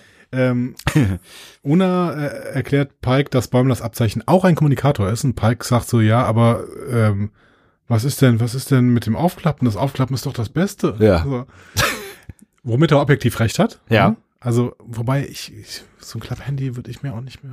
Nee, vor allen Dingen, wenn du, das ist ja nochmal ein Device, was du mit rumschleppst. Ich meine, wenn du eh so ein Ding an der, an der, an- am Revers kleben hast, ja, das haben die ja auch mehr oder weniger. Also es ist jetzt da irgendwie, ich weiß gar nicht, eingenäht oder so, Mhm. ne? Aber wenn du eh so ein Ding hast, dann ist das auch mega cool. Aber so ein Klapp-Smartphone, wäre das was für dich? Nee. Ich finde auch all diese Kommen ja ganzen- jetzt immer mehr. Ja, ich weiß, aber die ganzen Falt, irgendwas Dinger.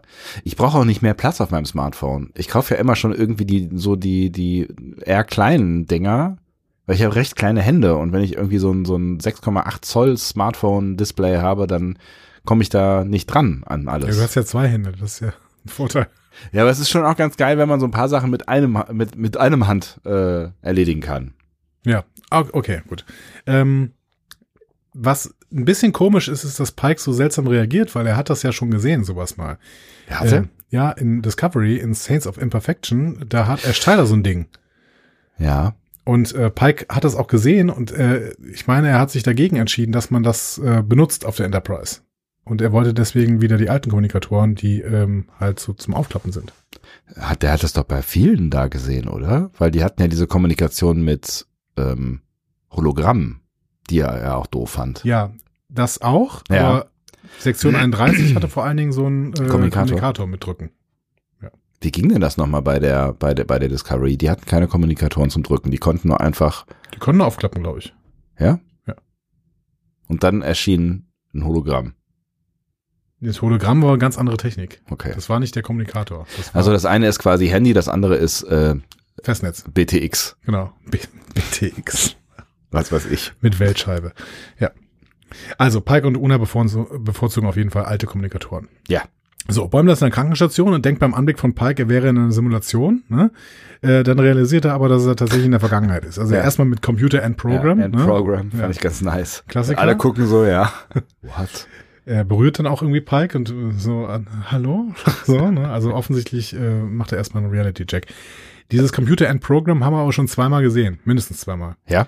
Äh, einmal in deiner Lieblingsepisode. Vienna Light. Richtig, genau. Da äh, Picard, wenn er erwacht als Cayman Ja. äh, in der Erinnerung, sagt er auch erstmal Computer and Program. Ja. So. Ja, ist ja auch, also, ne? Völlig zu Recht. Finde ich nachvollziehbar. Genau. Und äh, in Ship in a Bottle testet Barclay, ob die Verwendung des Befehls eine Simulation der Enterprise D äh, nach der Begegnung mit Moriarty in seiner Gefangenschaft in, seine, in einer Simulation abschaltet. Ja. Was nicht funktioniert. Nein. Genau. Es hat beide Male nicht funktioniert. Das müsste er eigentlich auch wissen. Hast du auf die Sohlen von Bäumler geachtet? Auf die Sohlen Ja. des Schuhs. äh, Richtig. Nein. Da ist das Delta äh, abgedruckt. Ach. Auf den Sohlen. Und das ist schön, weil das die Lower Decks Charaktere äh, schon ewig haben. Mhm. Ja. Da Aber wir haben das- gefallen.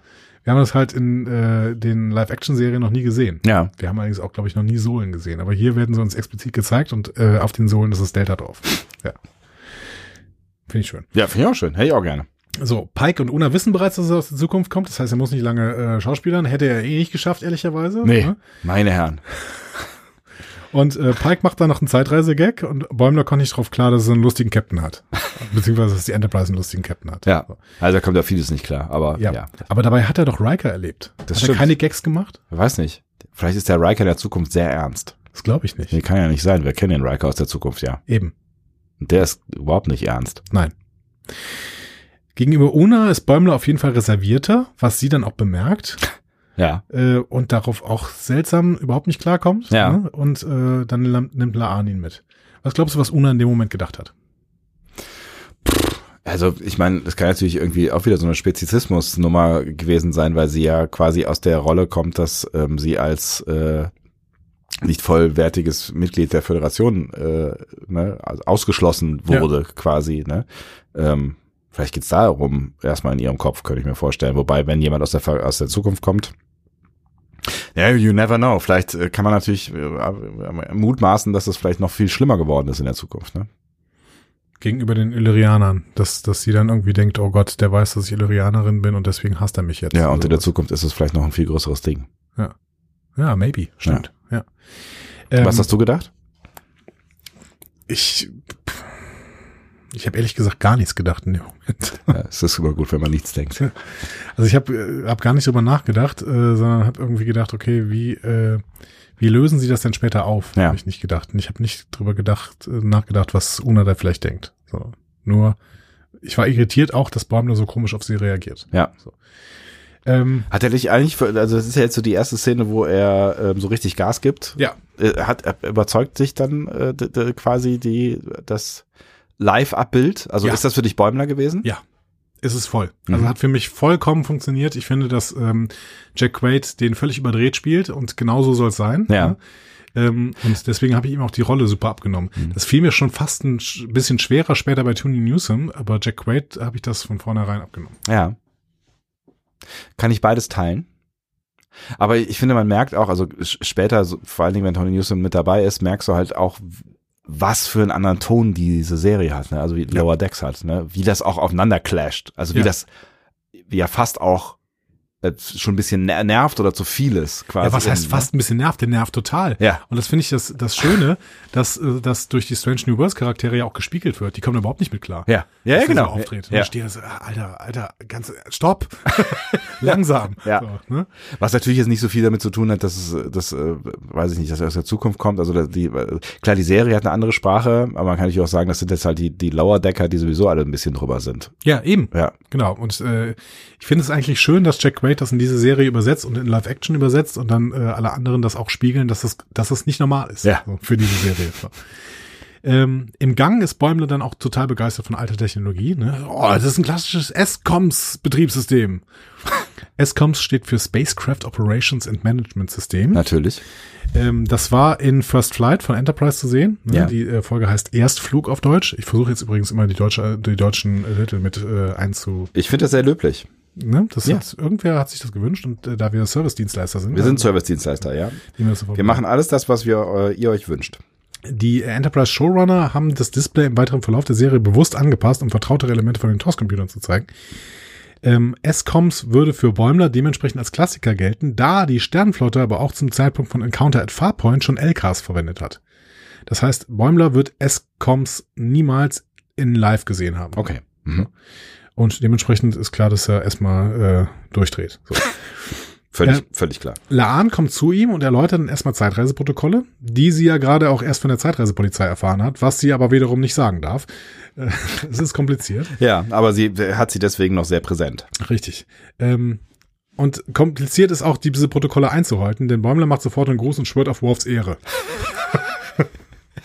Was ich ganz cool finde, wenn das irgendwie ein geflügeltes Wort ist. So. Ja.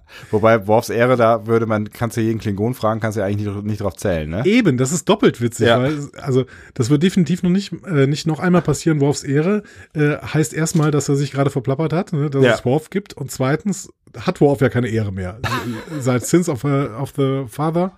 Ne, da Ja. hat er eine Abstufung bekommen und wurde seiner Ehre quasi beraubt. Also unter den Klingonen hat er gar keine Ehre. Ja, so, schwierig. ja. Ist schwierig darauf zu schwören auf jeden Fall. Ja, armer Kerl. So, und einen letzten persönlichen Rat gibt es noch von Laan. Keine Bindungen. So, ein Ja. Rat aus der persönlichen Erfahrung. Bäumler ist also jetzt der Einzige bis auf die Zeitpolizei, der weiß, dass Laan eine Zeitreise hatte. Stimmt, ja. Wobei Pedia müsste es auch wissen, aber die hat es vielleicht auch irgendwann weggekifft oder so. Das könnte durchaus sein, ja. Ja. Stimmt. Ja, Pelia muss es eigentlich wissen, ja. Ähm, also das ist natürlich eine, An, eine Andeutung auf den Tod von James Kirk, der äh, Dritte. Ja. Was? James Kirk der Dritte. Ja, Ein- James Kirk, der äh, aus der Genau. anderen Zeitlinie. der ja. Ähm, ziemlich schwierig war für Genau. Laan, dieser Ton. Und Bäumler sagt ja dann auch so, hä, da kann ich mich gar nicht daran erinnern an diese. Wobei das halt irgendwie im Bereich des normalen Nachdenkens ist, wenn du halt sagst, ich sollte einfach eigentlich nichts tun, was diese Zeitlinie äh, beeinflussen kann, dann heißt das vor allen Dingen halt auch nicht mit anderen Leuten anbandeln, sind wir mal ganz ehrlich. Richtig, genau. Was dann Ja. passiert, das sehen wir ja bei äh, Zurück in die Zukunft. Ja, wobei Laan, das ist ja wieder ein bisschen andere Geschichte, weil die sind ja beide in die Vergangenheit gereist, dann hätten sie im Prinzip auch dann eine Verbi- äh, Beziehung anfangen können. Ist ja völlig egal. Ja, aber was ist, was, was ist, wenn du ähm, äh, deiner, deiner Mutter deinen Vater ausspannst? Das ist schwierig. Das ist schwierig. Aber Laan hat ja ihren Lover mitgenommen. Ja, das stimmt. Das ist, das, das stimmt. Das ist, das ist okay. Das ist okay. Ja. So, nächstes Logbuch aus Pikes Arbeitszimmer. Bäumler nimmt es auf und sagt, es wäre The Past. Ja. Schön. Ähm, und dann ist er völlig fasziniert von Pikes Sattel und schwingt sein Bein über den Sattel und sagt Riker.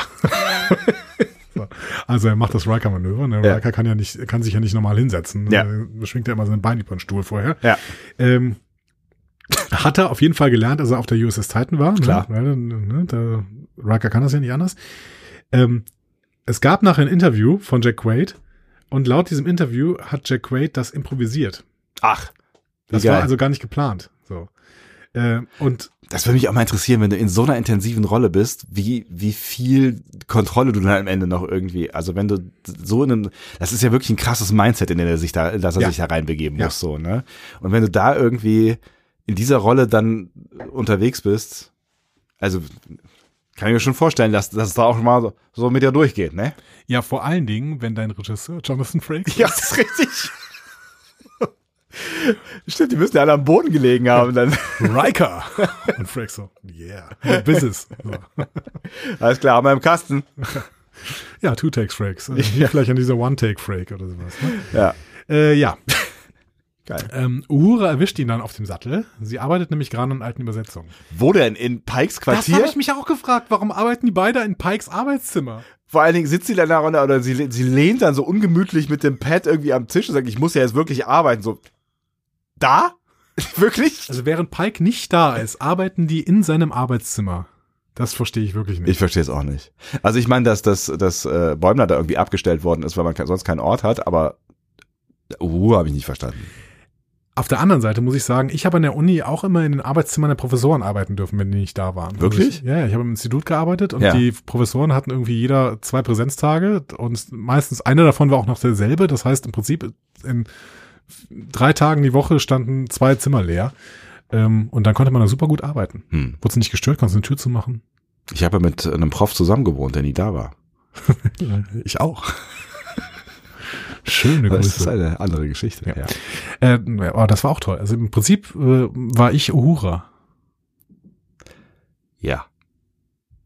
Das lassen wir einfach mal so stehen, Ja, finde ich auch. weil wenn man da länger drüber nachdenkt, dann wird's halt ganz schnell ganz schlecht. Ähm, Bäumler sagte noch, es tut mir leid, meine Freundin Mariner würde jetzt total ausflippen. Ähm, das ist ganz spannend, weil sich hier, finde ich, Realität und Fiktion ein Stück weit überschneiden, weil Tawny Newsom hat in Interviews ganz klar erklärt, was für ein wichtiger Charakter Uhura für sie ist, weil Ja. Tawny Newsom ist ja Star Trek-Fan ohne Ende. Aber Mariner hat Uhura nie erwähnt. in Vortex. Ja, aber gut, das kann, kann man natürlich jetzt einfach, ne? Also wir sehen ja nicht das ganze Leben von den beiden. Ja. Die einzige, aber es gab mal die direkte Erwähnung von Uhura, das war äh, in Crisis Point 2 Paradoxes, ähm, als Bäumler dehydriert äh, mit einer Halluzination von Zulu spricht. Kann ich mich nicht dran erinnern. So, Laan ruft Bäumler dann zur Oberfläche. Ne? Mhm. Und äh, da ist Bäumler dann erstmal hin und weg, dass er da mit Spock und einem Banger stehen darf. Ne? Außerdem liebt er den TS-120 Trackorder. Die seien auch kaum verbessert worden in der Zukunft. Nur kleiner, leistungsstärker und weniger anfällig für Explosionen. Für Explosionen? Sagen halt irgendwie, weiß ich Genau. nicht. Ja, im Wenger Explodieren, sagt's auch sagen Sie? nicht. Ja. Ja, ähm, tatsächlich gibt es ja eine Referenz für explodierende Recorder. Echt? Ähm, ja, und zwar ungefähr für den, also oder für das Nachfolgemodell. Ja. In, äh, in der Arena-Folge, also in der Gorn-Folge. Ach. Ne? Ist, da, da Äh, explodiert ein äh, äh, Recorder? Ja, der- da schaffen es die Gorn irgendwie, Spocks Tricorder während des Angriffs auf den Außenposten Cestos 3 explodieren zu lassen. Das ist ja ein Ding. Also die Gorn, die können das. Aber das heißt, es ist ja dann kein Systemproblem. Das klang ja so ein bisschen so wie, äh, weiß ich nicht, Teslas, die explodieren oder so. Ne? Also das ist dann nicht ein Problem des der der Herstellung, sondern quasi ein Problem ähm, des Hackings oder was auch immer gewesen. Wobei das jetzt gerade klang, als äh, würdest du diese mehr von den explodierenden äh, E-Autos reproduzieren. Nee, nur Tesla. Weil die sind zu teuer. Die dürfen ruhig explodieren. Ja. So, äh, ich meine, da gab es ja diese Fake News, dass dieses äh, Schiff gebrannt hätte, weil ein äh, E-Auto Ach so. Um in Brand geraten wäre. Ja, ja, ja. Boah, das, äh, ja, ja. Das, ja, braucht man gar nicht. Also, das ist alles Bullshit und es wird noch viel weniger Bullshit, wenn dann jetzt demnächst äh, dann irgendwann die ersten E-Autos mit Feststoffbatterien an den Start gehen. Dann ist das sowieso alles Geschichte. Ah, Feststoff. Mm, Feststoffbatterien. Ich mag, ich mag alles daran. Ich mag fest, ich mag äh, ich, Stoff. Feste auch. Stoff mag ich auch. So, ähm, Bäumler erklärt dann die Portal-Aktivierung durch Rutherfords Holobild. Äh, und Spock lacht. Was neu für Bäumler ist. Es ist auch echt spooky. Also diese Szenen, wo Spock lacht, die sind wirklich spooky und ich kann Bäumler, also ich fühl's total. Ah, Ja, aber natürlich, Ja. ne? Aber ich, es ist natürlich echt witzig, dass sie quasi darauf eingehen, so, ne? Also, dass sie, dass sie dieses Fass hier aufmachen. Ja, voll. Aber ich fand, das war auch ein seltsamer Ausbruch. Also es war ja noch nicht mal ein Gag von Rutherford, äh, also äh, über Rutherford. So, ähm, also das war ganz komisch, fand ich. Ja, es war, es ist ja auch ganz komisch gedreht. Also auch diese Kameraeinstellung, dieser Zoom auf das Gesicht und das, da ist alles, da ist sehr viel komisch dran. Ja. Also ich hätte auch, auf, ich wäre auf jeden Fall auch äh, seltsam, hätte auf jeden Fall seltsam reagiert. Aber vielleicht, äh, weil äh, Spock auch einfach nicht mehr so richtig die Erfahrung mit seinen Emotionen hat. Ne? Das macht er, hat er, macht er ja noch nicht mal so lang. Nee, Nicht- noch er nicht so erklärt ja lang. hinterher auch irgendwie, ne? So, ich habe gedacht, dass das und das und so und so und so und dass das irgendwie witzig ist oder so. Äh, dann wird Spock auf jeden Fall von der Brücke gerufen. Äh, denn dort ein unidentifiziertes Schiff nähert sich. Oh, Spock sagt dann irgendwie, ja, einige Orion-Schiffe sind speziell dafür konzipiert, Sensoren zu täuschen. Ähm, in Journey to Babel vermutet Spock auch schon, dass das Orion-Schiff entweder einen ausreichend dichten Rumpf hatte oder auf andere Weise getarnt war, um zu verhindern, dass Sensoren bestimmte Messwerte erfassen konnten. ah, Das heißt, ähm, Orion-Schiffe können das auf jeden Fall zu dieser Zeit offensichtlich. und So. das geht nicht ohne Wissenschaftler. Nein. Und Bäumler ist hin und weg. äh, dass er jetzt die Brücke betreten wird. Und ich kann es schon alles verstehen. Ne? Also ich meine, stell dir mal vor, wir würden da jetzt irgendwie rumeiern und würden dann irgendwie mit, mit Pike auf der Brücke stehen. Also ich meine, ja, I feel him. Ja, ich bin ja, ich bin ja schon starstruck, wenn ich äh, Trisha Helfer auf der FedCon sehe. das stimmt. Also, äh, wenn ich auf der Brücke stehen würde mit Pike, das wäre auf jeden Fall vorbei. So. Ja. Also, dann kriege ich, krieg ich kein Wort raus. Ich wäre auf jeden Fall noch schlimmer als Bäumler. Und ich kann es äh, mir sehr gut vorstellen bei dir, ja. ja. Ken, Ken, ist dir irgendwas an ähm, Bäumler aufgefallen? Nee, ehrlich gesagt nicht, außer dass er lila Haare hat, aber gut, das ist mir auch schon früher aufgefallen, aber es wird jetzt hier mal deutlicher. Du meinst jetzt in, genau in der Szene oder was? Also das, Ja, in der Szene sieht man es nochmal deutlicher, aber im Prinzip kann man das die ganze Zeit schon sehen. okay, an seiner, seiner Physis. Ja, genau. Nee. Also, Hintergrund. Okay. In Cupid's Errant Arrow, die übrigens auf Deutsch Mondtrümmer und Liebesleid heißt. oh, da haben wir, glaube ich, nie drüber geredet. Ich habe gesagt, dass ich immer die deutschen Titel heraussuche. Also da haben wir definitiv Mondtrümmer und nie Liebesleid. drüber geredet, meine Herren. Das- Das könnte auch, das Ähm. könnte auch ein spätes Stück von Shakespeare sein. Ja, genau. Das passt ja dann wieder zu Cupid's Errant Arrow. Ne? Ja. Ähm, so, da lässt sich Bäumler vom Computer das coolste Outfit aller Zeiten nachbilden. Mhm. Und zwar in jungen Größe S. Und in The Least Dangerous Game, äh, das ungefährlichste Spiel, ähm, schätzt Transporterchef Lundy Ja, Bäumlers Gewicht genau auf 61,2 Kilogramm ja. äh, und bittet ihn darum, sich freiwillig für einen Nachmittagskurs zum Aktzeichnen zu melden, weil sie einen Skinny Boy brauchen. Ja. So. Und jetzt betritt Bäumer, Bäumler hier die Brücke Ja, und ist größer als jedes einzelne Mitglied dieser Brückenbesatzung. ja das stimmt. So. Ja. So. Zwei Folgerungen. Entweder sie haben das irgendwie falsch gemacht oder auf der Enterprise dienen wirklich nur Winzlinge. Also d- ich vermute mal, damals, als die ähm, das hier in Cupid Aaron, äh, wie heißt sie auf Deutsch? Mondtrümmer und Liebesleid. Wie sie im Mondströmer und Liebesleid, ähm, haben sie wahrscheinlich nicht damit gerechnet, dass, ähm, dass das irgendwann mal ein Thema werden wird außerhalb dieser Serie. Also dass der Synchronsprecher irgendwann mal irgendwo hingehen muss. Also wahrscheinlich, also ne, in der, der Realität liegt es einfach daran, ähm, dass, dass äh, äh, äh, hier, äh, wer heißt er, Jack Quaid? Jack Quaid. Nee, Ich will mal James sagen. Jack Quaid, ähm, dass der äh, halt einfach groß ist, ne? Also so. Also äh, du weißt ja, ne? Also Ja. Jack Quaid, ne? Man muss ja immer mal kurz wieder die Hintergrundgeschichte machen. Jack Quaid ist der Sohn von äh, Dennis Randy Quaid, und Mac Ryan. Dennis Quaid Genau. und Mac Ryan. Dennis oder Randy? Dennis. Dennis Quaid, das ist doch dieser, dieser äh, durchaus bekannte Schauspieler. Ja, ja, aber ich dachte Randy auch. Ne? Also Randy ist sein Bruder da wahrscheinlich. Ne? Ist ja, dann genau. Randy Quaid. Das ist der Bruder von äh, Dennis Quaid. Und Randy Quaid hat bei, ähm, ich meine bei äh, Independence Day diesen äh, betrunkenen ähm, Piloten gespielt. Oder war das auch Dennis Quaid? Randy Quaid. Ist Onkel des Schauspielers Jack Quaid, ist Bruder des Schauspielers Dennis Quaid. Ja, und der hat bei Independence Day diesen, diesen betrunkenen Piloten gespielt. Das war seine größte Rolle, glaube ich. Das ist ja ein bisschen, ach, der hat aber eine relativ lange äh, Filmografie hier.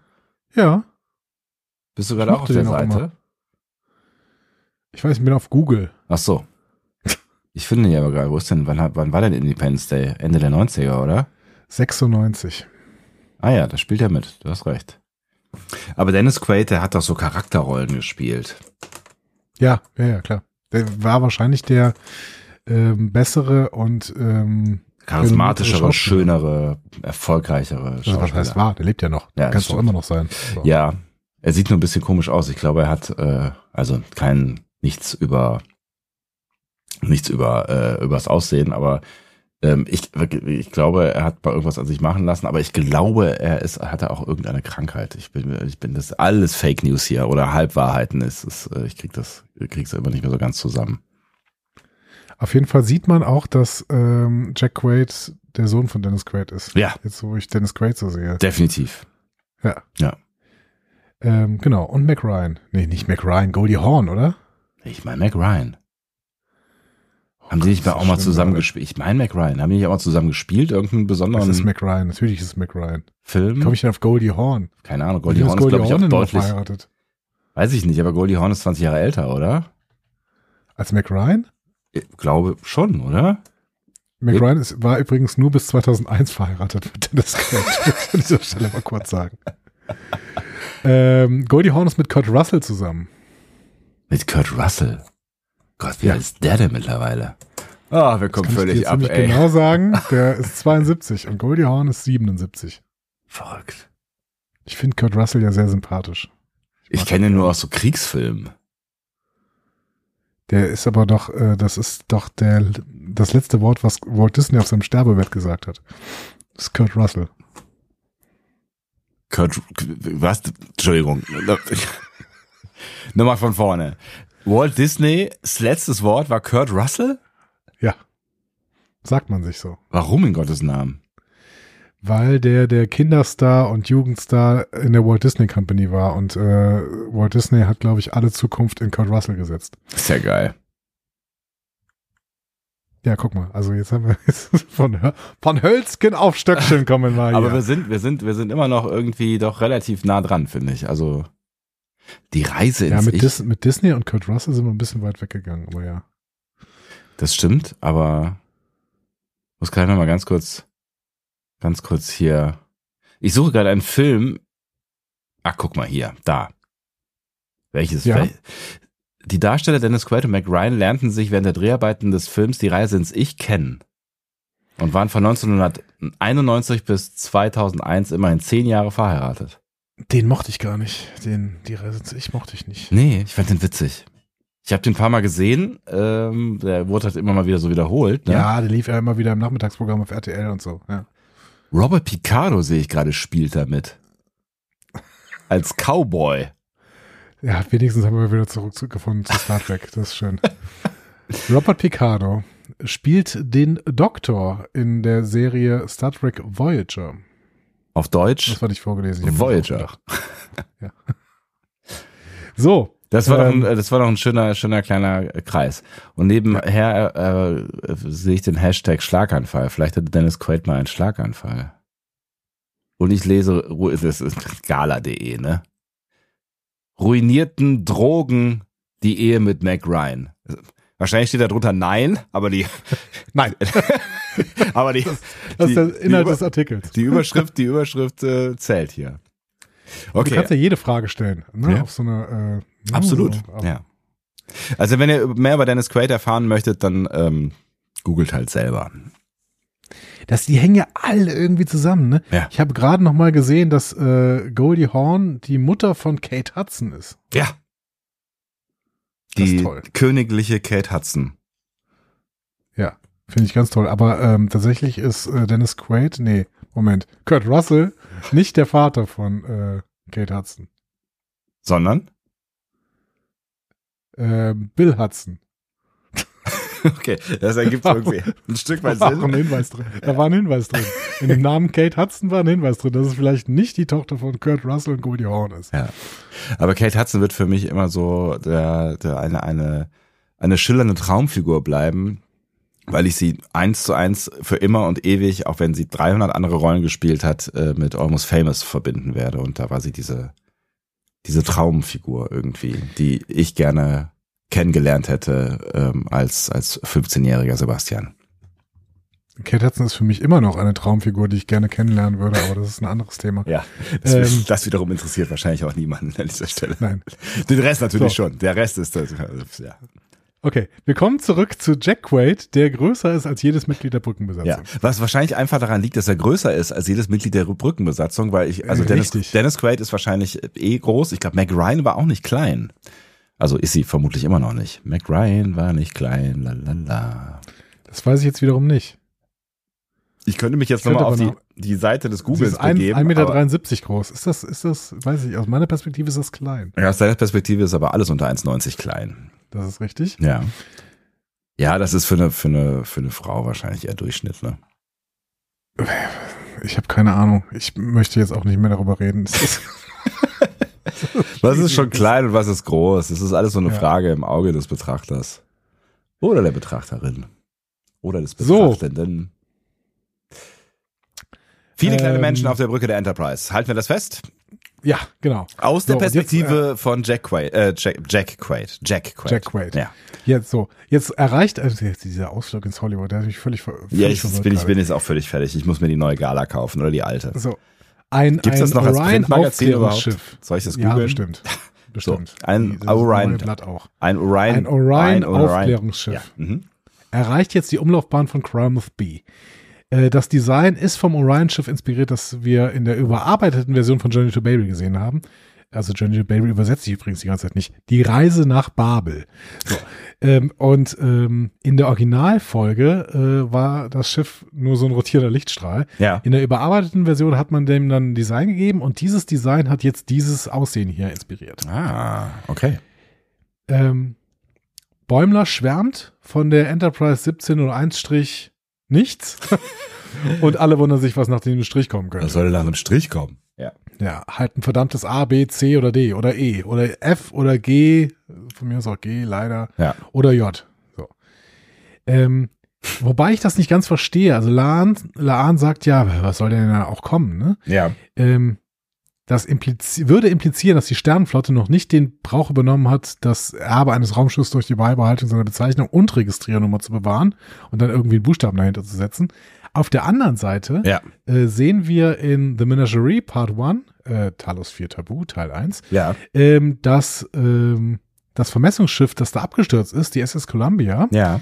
ähm, hatte ein Register von NC 5940-1.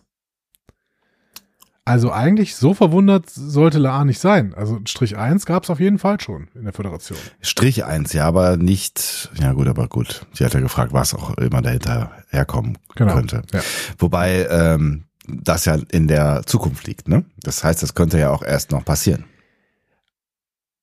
Nee. Talos 4 Moment. Tabu liegt in der Zukunft. Doch, Talos 4 Tabu liegt in der Zukunft, aber The Cage halt nicht. Und ist, ist die SS Columbia nicht schon in The Cage abgestürzt? Und in Talos 4 Tabu sehen wir nur Rückblenden ähm, Blenden darauf?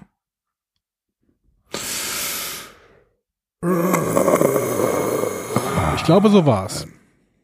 Wenn wir es behaupten, dann war es bestimmt so. Genau, wir behaupten das jetzt. So, und ähm, Bäumler identifiziert Ortegas dann auch als War Hero. Ja. Ob da wohl noch was kommt? Naja, das wurde uns ja schon mal, schon mal so ein bisschen gedroppt, ne? Dass, äh, dass sie hier offensichtlich mit dem Krieg was zu tun hatte. Ja, Ortegas war auf jeden Fall äh, im Klingonenkrieg. Ne? Ja, genau. Ja, genau, wie in Ähm. Bangor und äh, Chapel. Ja, wo, war, wobei waren die nicht noch in einem anderen Krieg? Echt? Nee, wie viele stimmt, die Kriege waren auch gab's im denn da? Klingonenkrieg. Nee, stimmt, die waren auch im Ja. Klingonenkrieg, du hast schon recht. So. Ähm, Bäumler erzählt dann auch noch, dass er ein Modell dieses Orion-Aufklärungsschiffs äh, in der Flasche gebaut hat, ne? Also Ja. so, äh, Ships in a Bottle. Ja, in der großen Flasche. Ähm, ja, Ja, genau. Also laut, laut der Folge äh, TNG Booby Trap, die Energiefalle, ähm, teilt er dieses Hobby ja mit Picard und mit Miles O'Brien. mhm. Ähm, es gibt auch an der Voyager noch so einen Lieutenant, der immer wieder Schiffe baut, der heißt Lieutenant Carey, der baut zwischen äh, Staffel 1 und 7 äh, immer wieder irgendwelche äh, Voyager-Flaschenschiffe. so. Wo auch immer er die, achso, ja, eine Replikator, ne? aber egal. Also ich kann mir nichts langweiliges, Entschuldigung, alle, an alle, die das Hobby haben, Sch- Schiffe in Flaschen zu bauen, ich kann mir nichts langweiligeres oder nervigeres vorstellen als ein Schiff in der, Fl- also, äh, why? Ich, äh, also ich, ähm, es wäre für mich auch nichts, weil ich Ja. auch ähm, viel zu grobschlächtig bin. Das kann ich Als bestätigen. Typ, also, ja. ja, Ähm. so, ne? als Gesamtkonzept, ja. als Gesamtkonzept. Aber ähm, ich finde diesen Effekt ganz gut. Du baust die ja quasi so, dass die irgendwie sehr, sehr sehr zusammengezogen sind, ne, damit du in die Schla- Flasche reinbekommst und ziehst dann irgendwo dran und dann äh, stellt sich das Ding so auf. Ja, aber nur, nur, nur in Teilen. Ne? Also du fummelst, glaube ich, auch bei vielen Kram einfach irgendwie mit kleinen, was auch immer, Pinzetten, Sachen, irgendwas rum, damit es dann da irgendwie dahin pappt, wo es hin soll. So. Ist das so? Das heißt, Dachte du ich. arbeitest quasi durch den Flaschenhals? Ja, wie sollst du es sonst machen? Du, ka- und du kannst ja nicht alles, ich meine, das sind ja komplexe Sachen, du kannst ja nicht alles ausklappen, oder? Also ich habe Ach, noch nie du ein Flaschenschiff verstehst- gebaut, aber und es dauert ja auch lang. Wenn du es nur irgendwie reinsteckst und ausklappst, dann wäre ja, wär ja drei Minuten fertig. Ja, vielleicht haben wir Flaschenschiff-ModellbauerInnen in unserer Hörerinnenschaft. Das Ja. ist äh, jetzt schon der zweite sehr, sehr spezifische Aufruf. Ja. Aber bitte ähm, meldet euch doch. Ja.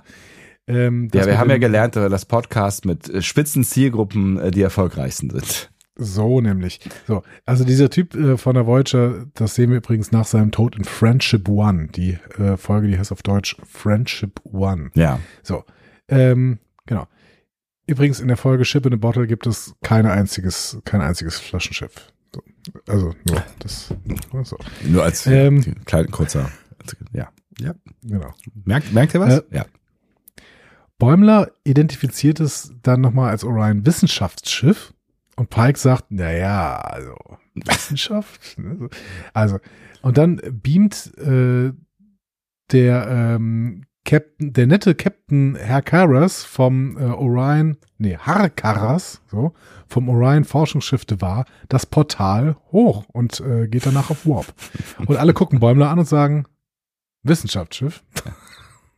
Und mal wieder hat Pike an dieser Stelle auf irgendwen gehört, in diesem Fall nicht auf Uhura, äh, die, die sie, den, den, der sie, den, die, die sie, so, schon, die er, so, jetzt, die er schon seit äh, äh, längerer Zeit kannte, sondern in diesmal halt irgendwie an irgendeinen so einen hergelaufenen Fähnrich und hat darauf vertraut, was er sagt.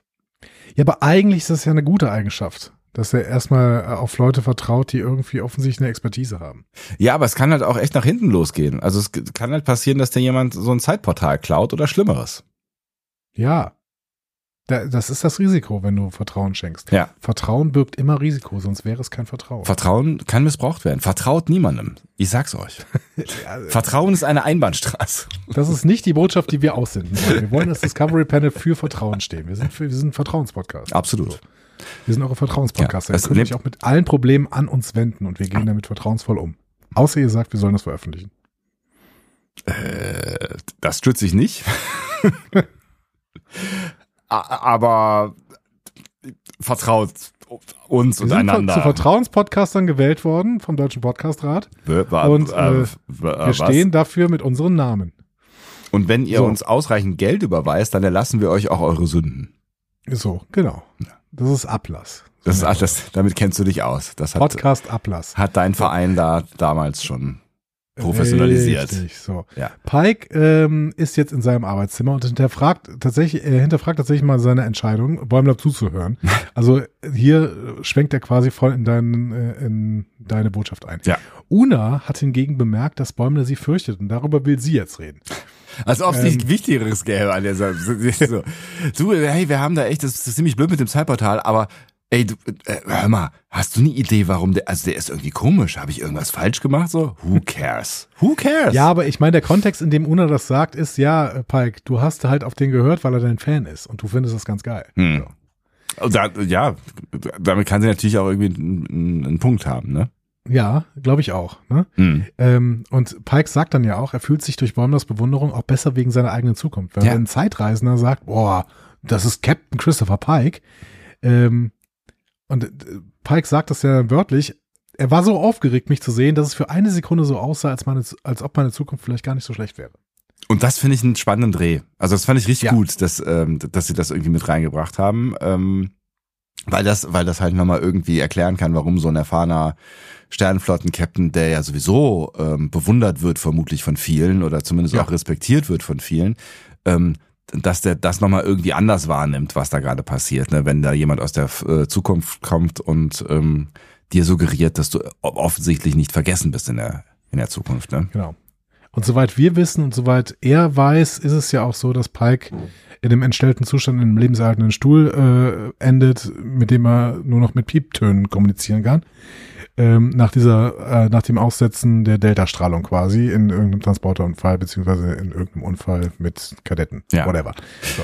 Ähm, und er hat das ja in der in der Discovery-Episode gesehen und Ja. wir hatten, wir kannten das schon aus ähm, The Menagerie Part 1, also Talos für Tabu, äh, Teil 1.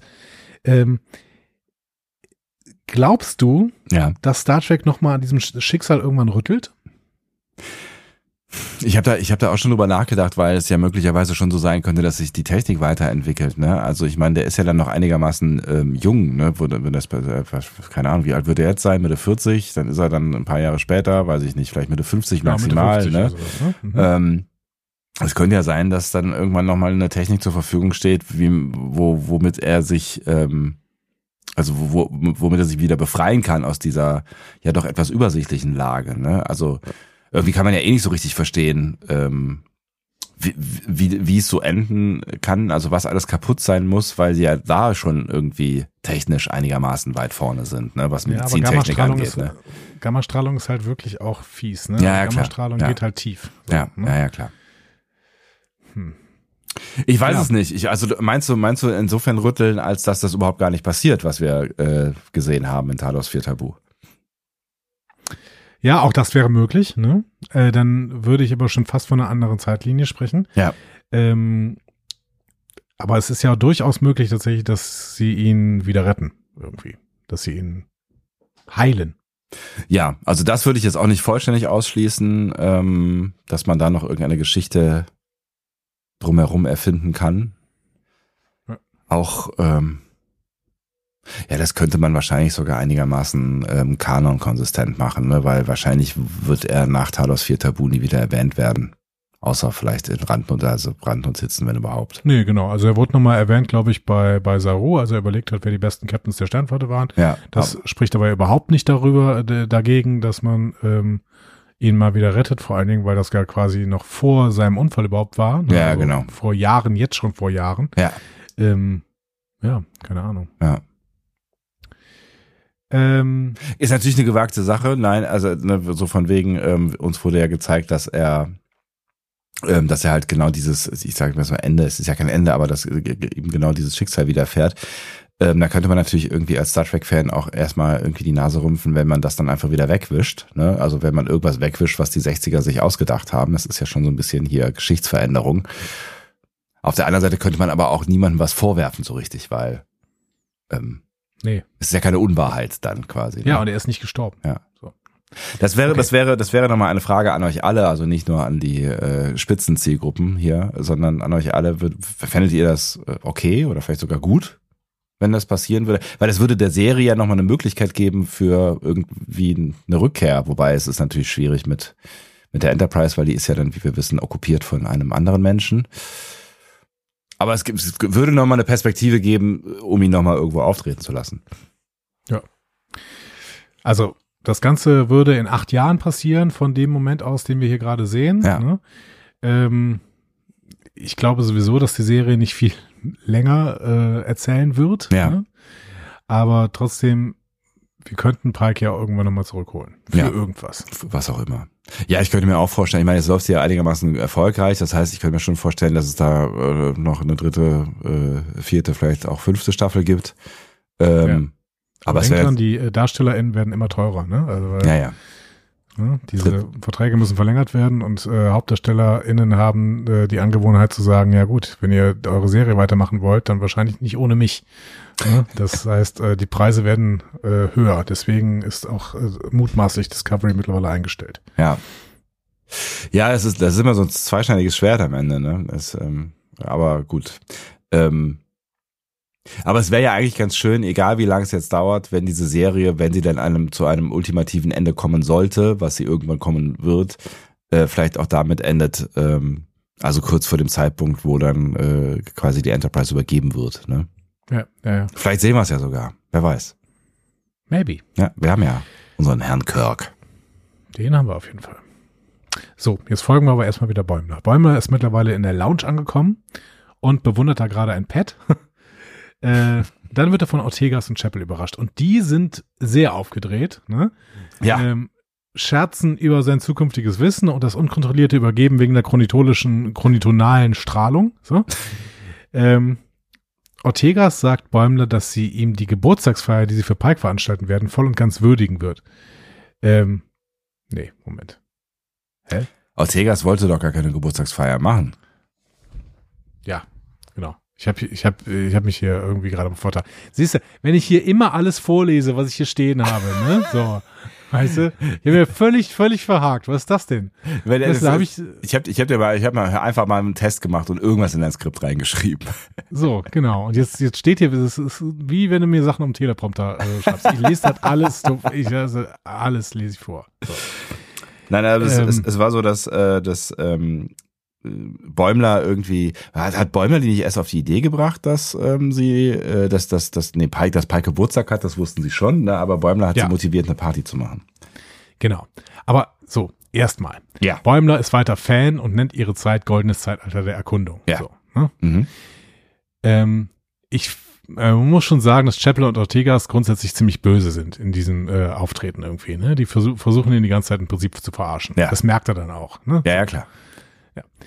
Ähm, dann fragt Bäumler nach Uhura und erfährt, dass sie Workaholic ist. Mhm. Aber so richtig will er es nicht hören, Nee. weil dann redet er einfach weiter. Und dann verplappert er sich noch darüber, dass Pike am Freitag Geburtstag hat und dass der Tag in Zukunft ein Feiertag Ja, richtig, genau. Ja. Ähm, müssen wir mal kurz hinterfragen. ja. Der Tag ist ein Feiertag? So? Äh, Ja, das ist, ein, das ist eine berechtigte Frage, weil, also, äh, ich meine, Pike ist nicht Picard, ne? Nein, genau. Also, äh, ich weiß nicht, haben wir irgendwelche personenbezogene Feiertage in Deutschland? Also außer Ostern und Weihnachten. Aber das sind ja die unwichtigen Pfingsten. Okay, aber ja, aber personenbezogen auch nur so halb, ne? Also ja. Ähm, also ich würd, ich glaube, Captain Pike Day als Feiertag, wahrscheinlich ist es einer dieser unbekannten Feiertage, die im Kalender oder in, in so Social Media verbreitet werden. Ne? Ja, es ist also die Frage, was darunter verstanden wird, ne? Weil es halt irgendwie, ne, vielleicht wird ja auch Gedenktag damit gemeint und du hast ja irgendwie jetzt jeden, jeden Tag irgendeinen Gedenktag des Tralala irgendwas. Ja, weißt du, was Ja. heute ist? Nee, natürlich nicht. Also es Ich sind hab's dir heute tausend. schon mal, ich hab's, ich hab's dir heute schon mal gesagt. Wirklich? Ja. Ähm, oder habe ich dir gesagt oder habe ich äh, Also ich kann mich, ich kann mich ja häufig an da- Sachen nicht verändern, aber meistens die so innerhalb eines Tages passiert sind, das, das, das geht schon. heute heute am 5.9. ist der bundesweite Kopfschmerztag. Ja, das in hast du mir auf Deutschland. jeden Fall noch nicht erzählt, ja. Ähm, nee, dann habe ich äh, jemand anderen, der eben mit uns unterwegs war, erzählt und ähm, der Kopfschmerzen hatte. So. Ähm, Ah, und in den USA ist Verspäte dich Tag, Be Late for Something Day und Tag der Käsepizza, National Cheese Pizza Day. dann wäre es natürlich doof, wenn man zu spät zur äh, Käsepizza kommt. Richtig, ich Oder hab einfach geschickt kombiniert. Kopfschmerzen. Ich komme zu spät zur Käsepizza, weil ich Kopfschmerzen habe. So, fertig. Warum Alles nehmen wir denn alles- nicht morgen alles auf? Morgen wäre nicht nur Tag des Eierwerfens, sondern auch Kaffeeeistag. Mm. Oh, Kaffee-Eis. Alle- Kaffee-Eistag, so wirklich so äh, sehr random. Alle, allerdings ist auch zeitgleich Lies ein Buchtag und Antiprokrastinationstag. Das passt für mich nicht zusammen. Ja, aber äh, ein Buch lesen ist keine Prokrastination. Kann aber. Die Ja, schönsten aber- Bücher sind zur Prokrastination gedacht. Ich finde, Prokrastination passiert eher mit YouTube oder so. ähm, Während übermorgen Tag der Biberliebhaber ist. Ich finde das Wort Biberliebhaber hervorragend. klingt irgendwie falsch. Ähm, so. ich, ich glaube aber genau so ein Tag ist auch der Captain Pike Day. Und Bäumler kennt den nur, Oh Gott, weil das, der das so ein ist ja, wenn du dich in dieses, Sternflotten-Fanboy ist. in dieses, in dieses, dieses, äh, diese Schlucht hier begibst. Es ist auch noch weder, wed- weder Regen noch Schneetag. Und Salami Wann? Day. Übermorgen. Übermorgen. Ja. ja. Während dann natürlich am 8. September Star Trek Day ist. Das wissen wir. Ja. Aber das steht ja auch. Das ist, wissen wir aber. Es ist übrigens auch Internationaler Tag der Vergebung. Ja, wir wissen das aus verschiedenen Gründen, weil Wir wissen es aus verschiedenen Gründen. Am 8. Äh, September passieren s- sehr seltsame Dinge. sehr seltsame Dinge. wie, wie äh, schon in Toy Story gesagt worden ist. So, ähm, 9. September er hatte- ist Teddybär-Tag und Sudoku-Tag. So, ich mache das jetzt zu. was ist denn heute los hier? Was ist das für ein Es Podcast? geht um überhaupt nicht vorwärts, es geht überhaupt nicht, nicht also Nein. wirklich überhaupt gar nicht. Ich möchte nochmal erwähnen, dass Bäumler nicht Föderationsfeiertag gesagt hat, sondern nur in Zukunft ist sein Geburtstag ein Feiertag. ja, Das heißt, es kann einer aus dieser komischen Liste sein, die man im Internet findet. ja. Oder Ähm. es ist ein Föderationsfeiertag. Das kann natürlich auch sein, dass jetzt aber Das nur glaub ich aber nicht. föderationsintern, ach so, Föderations- oder so ein Stern, Föderationsintern. Sternflotten-Gedenktag oder sowas. Wegen einem, wegen einem hohen Militärdude. Nee, nee, das glaube ich nicht.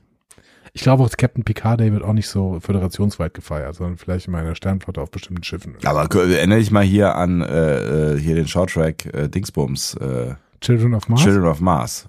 Das war nicht der Captain Picard Day. Stimmt, der Captain Picard, der wurde auf Das der war First Enterprise. Contact Day. Du hast recht. First Contact Day wiederum, das kann ich mir gut vorstellen, dass der äh, föderationsweit gefeiert Absolut. Und Captain Picard Day wurde eigentlich nur in der Grundschulklasse von Keiko gefeiert, ne? wird. Genau, irgendwie so. Also es war auf der Enterprise, deswegen war es nicht die Grundschulklasse von Keiko, weil Keiko ist ja erst Lehrerin geworden, als sie auf DS9 war und vorher war sie Botanikerin. Äh, wie wir alle wissen. Wie wir alle wissen. Aber ähm, Stimmt, es war irgendwer anders. Es war noch, da gab es da noch so eine, irgendeine Dame, die auch sonst andere Dinge gemacht hat. Die war doch Lehrerin, oder? Wie war denn das noch? Troy? So. Ähm, Das werde ich jetzt nicht suchen. Ich werde, nee, wir werden jetzt, wir, wir straight, jetzt mal wir gehen jetzt weiter. einfach vorwärts, Stückchen für Stückchen. Als Chapel am Ende auf jeden Fall geht, sieht Bäumler, wie Spock mit blinkenden Zähnen lächelnd auf sie wartet und rastet aus. Also nicht Spock, sondern Bäumler. Ja. Bäumler verfolgt dann Chapel, besorgt über Spocks Verhalten. Chapel beruhigt ihn und sagt, es ist nicht seine Schuld. Und ähm, Bäumler sagt nochmal, ich habe buchstäblich jedes Buch über Spock gelesen und sie erwähnen eine Erziehung auf Vulkan, sein Haustier Selat, seine Beziehung zu seiner Mutter und seinen Vater. So. Ähm, ich finde das spannend, ne? dass es all diese Bücher über Spock gibt Ja. weil die Bücher über Spock berichten offenbar viel offener über sein Leben als er selbst. So.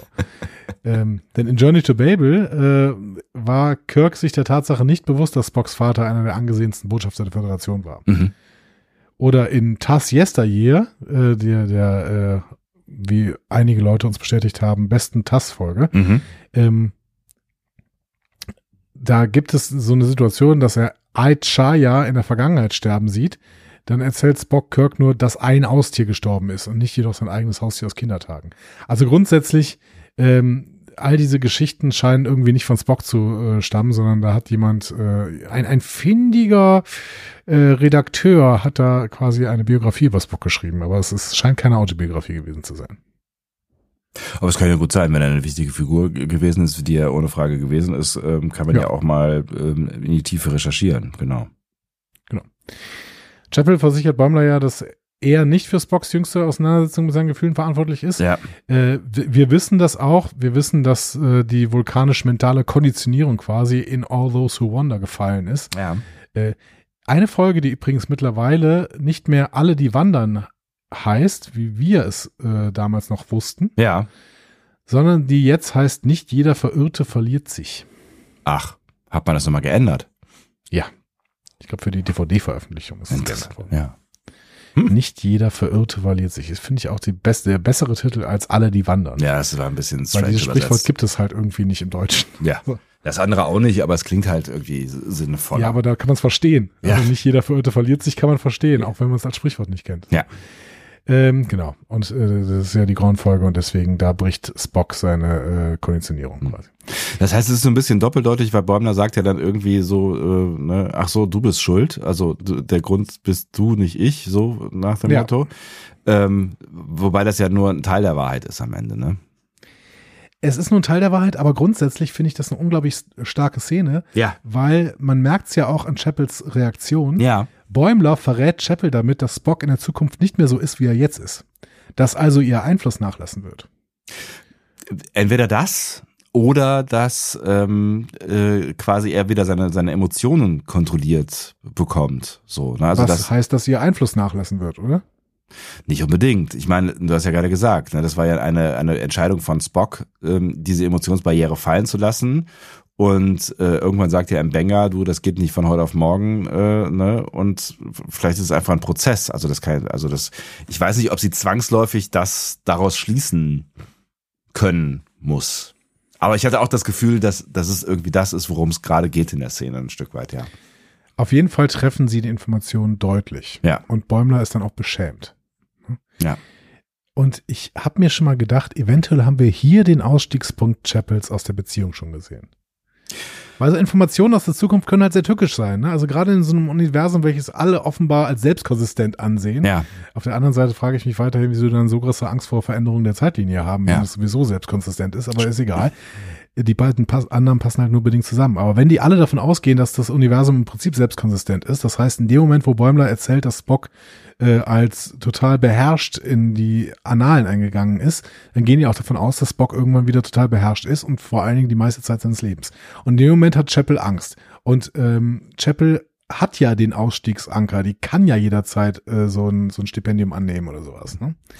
Ja, ja, klar. Ich, hab- ich hatte ja schon beim letzten Mal irgendwie das Gefühl, dass gerade Chapel diejenige ist, nachdem Spock jetzt Gas gibt, dass die so ein bisschen, bisschen vorsichtiger agiert, ne?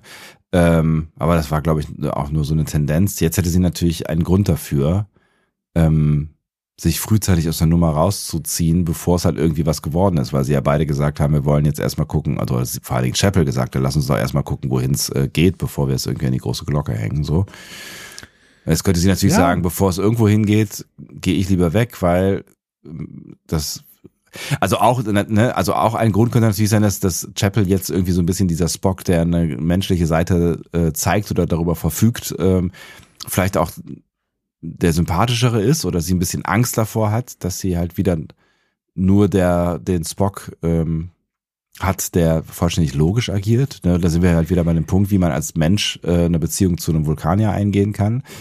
Ja, aber g- das ist ja grundsätzlich, also Chapel hat hier keine Verlässlichkeit gegenüber. ne? ja. Und, ähm, und das ist ein Problem, weil Chapel hat halt Angst, sich da hundertprozentig auf diese Gefühle, die sie hat, einzulassen. Weil wenn da auf der anderen Seite irgendwie so ein unverlässlicher Typ ist, der mal die Gefühle einschaltet, mal die Gefühle ausschaltet und sie vielleicht dann auch längere Zeit ausschaltet und sie dann irgendwie an, an der langen Hand verhungern lässt, dann ist es halt für sie total schmerzhaft, sich darauf eingelassen zu haben. Ja. Und dann kann ich schon voll verstehen, dass sie sagt, ja, immer wenn, wenn das hier so läuft, Dann, Dann- lieber nicht. dann lieber nicht und dann verzeih, verziehe ich mich. Ja. So, dann dann äh, mache ich lieber ein Stipendium bei meinem zukünftigen Fiancé. Auf der anderen Das will sie Seite. nicht wissen, aber. Ja, ne? genau. Auf der anderen Seite ist es natürlich auch so ein bisschen ähm, feige, ist ein bisschen gemeines Wort, aber du wirst halt nie herausfinden, wie es gewesen wäre, wenn du es nicht ausprobierst. Ne? Ja, aber hier haben wir die, die Frage von Vertrauen und Risiko. Ne? Wie eben. So. Ja, wenn sie, wenn sie Spock, Spocks Gefühlen im Endeffekt nicht vertraut, dann ist es schwierig, warum sie dann ins Risiko gehen sollte. Sie muss schon ein gewisses Vertrauen haben. Das heißt, es könnte natürlich auch sein, dass ähm, sie oder er jetzt gerade diese Gefühle nur empfindet, weil er halt gerade in dieser gefühlsoffenen Phase ist. Das könnte ja auch was sein, was sie fürchtet. Ja, das ist ja hundertprozentig so. Ne? Also, dass, dass er diese Gefühle nur findet, weil er gerade überhaupt Gefühle zulässt. Wenn er Gefühle nicht mehr zulässt, kann es auch sein, dass die Gefühle sofort wieder weg sind. Aber wie war, also, na gut, dann bin ich wieder an dem Punkt, warum gehen Vulkanier überhaupt Beziehungen ein? Das kann ja nicht nur aus Logik Ja. sein. Man- Na, man kann ja auch die Frage stellen, warum man- gehen Menschen überhaupt Beziehungen ein? Weil, weil natürlich Liebe an der Stelle unverfügbar ist. Und das ist immer ein Risiko, sich auf jemanden einzulassen. Das wissen wir alle, weil wir je, all, alle schon mal diesen Schmerz erlebt haben, wenn irgendwas nicht funktioniert hat. Klar.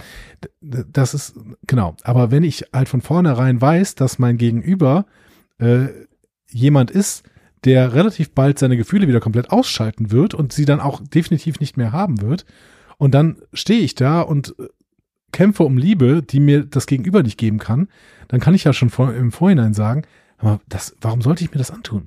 Also das, Ja, ja, das klar. ist ja e- ein Risiko, bei dem ich quasi eine Risikoberechnung machen kann und sagen kann, das lohnt sich nicht. Hm.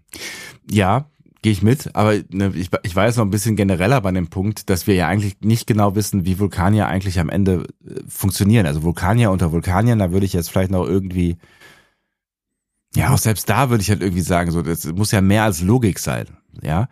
Und, und, jetzt, äh, und sie haben ja Gefühle. Ich weiß halt nicht, ob, Ja, klar. ob es nicht am Ende so ist, dass, ähm, weiß ich nicht, dass Sarek schon für Amanda äh, große Gefühle hegt. So, ne, also, Mit Sicherheit, aber er unterdrückt sie halt. Ne? ja, dann ist halt die Frage, wie gut man damit leben kann, ja. Wenn man davon, also man, mü- also ein, ein äh, Erfolgsrezept für Beziehungen ist ja, dass man sich immer mal wieder irgendwie auch ähm, de- dem Gefühl des oder der anderen äh, f- versichern kann auf Ja, die wie- ein wie oder gut andere könntest Art und Weise. Du, genau, wie gut könntest du damit leben, wenn Ja. du eine Liebesbeziehung führst und dann äh, geht dein Partner in ständige Meditation, um seine Gefühle zu unterdrücken? Ja, und du hast null Feedback, was so. Nee, genau. Also, das Es ist, es ist Schwierig. komplex, es ist komplex. Also, Ja. äh, wenn ich Chapel wäre, würde ich wahrscheinlich auch ähm, das nicht tun. Auf der, ne, wie gesagt, auf der anderen Seite weißt du natürlich nie, was passiert, wenn du es nicht probierst. Aber ist ja. klar. Aber ich glaube, ihr kommt gerade diese Erkenntnis. So, Ja, und äh, das kann gut sein. Dafür Ja. ist das, glaube ich, ein sehr, sehr wichtiger Moment Ja. gewesen. Und wer hätte das gedacht? Damit hätte Bäumler ja schon viel mehr beeinflusst, als, äh, als er sollte und durfte und äh, vielleicht selber gedacht hat. Ne? Äh, er hat damit vielleicht auch ein Stück weit dafür gesorgt, dass ähm, die Kontinuität in diesem Franchise wiederhergestellt ist. Ja, aber es geht ja auch noch ein bisschen weiter. Ja. Ähm, auf der Brücke hilft Bäumler dann bei der Ortung des Orion-Schiffes. Die anderen müssen dabei weggucken, damit sie nichts über Zukunftstechnologie erfahren. Und als sie die Orions dann sehen, plädiert Bäumler für die diplomatische Lösung. Mhm. Warum? Primär, weil Tandys Großmutter auf dem Schiff ist. Das hatte Tandy ihnen ja vor der Abfahrt quasi noch gesagt.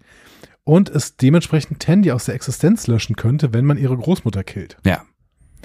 Was eine interessante Variante des Großmutterparadoxes ist, also eigentlich das ist der Großvaterparadox, aber mein Gott, ähm, weil Bäumer wäre, Bäumler wäre sich äh, sicherlich auch nicht in diese Situation gekommen, wenn Tandy niemals existiert hätte. Die hat mir ja mehrfach den Arsch gerettet. Ja. Ähm, naja. Also ähm, ist auf jeden Fall äh, spannendes, spannendes Gedankenexperiment. Wobei ihr da wahrscheinlich nicht dran gedacht habt, in erster Linie, ne? aber genau. Ähm, ich mochte das Zitat und ich weiß, dass Diplomatie eine ihrer vielen, vielen Stärken ist. Das und Geduld, Vergebung, Wohlwollen und wirklich tolle Haare. ja. Punkt. Ja.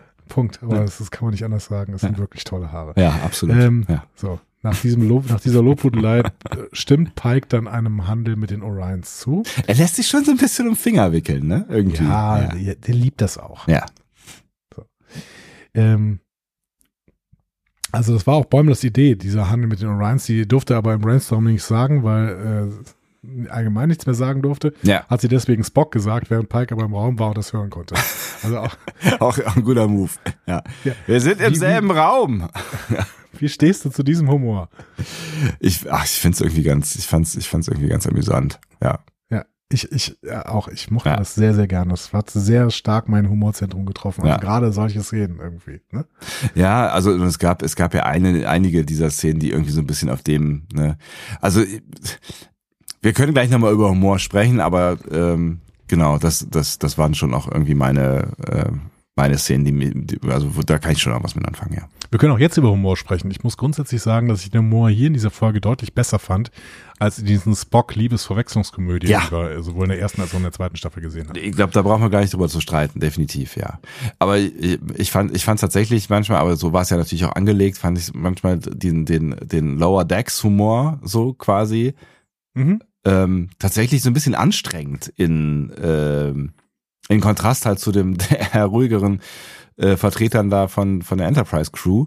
Wobei ich, Mhm. das, wobei es auch echt ein paar Szenen gab, wo ich, wo ich auch gelacht habe. Ich meine, die sind, die sind einfach, die sind schon, es ist schon auch witzig, die, die so interagieren zu sehen. Die sind einfach schnell und es ist, also das, das ist schon witzig, ja. Ja, ich meine, ähm, es ist unpassend für diese Serie, wenn du Lower Decks Humor hast. Ja, ja. Aber genau das will diese Folge ja. Ja, ja, genau. Ja. Sie will dieses Unpassende zeigen und äh, dann auch sehen, wie all unsere äh, Charaktere aus Strange New Worlds auf diesen unpassenden Humor reagieren. Ja. Das Einzige, was vielleicht da nicht so richtig reingepasst hat, waren ähm, Chapel und äh, Ortegas, die äh, zu Bäumler sehr, sehr gemein sind und quasi auch völlig überdreht. ja, stimmt, die sind, die, äh, genau. Die weiß auch nicht, wovon die sich haben anstecken lassen. Ja, vielleicht haben die auch ein bisschen was von dem Zeug gesoffen, was die am Ende da nochmal saufen. Stimmt. Ähm, so.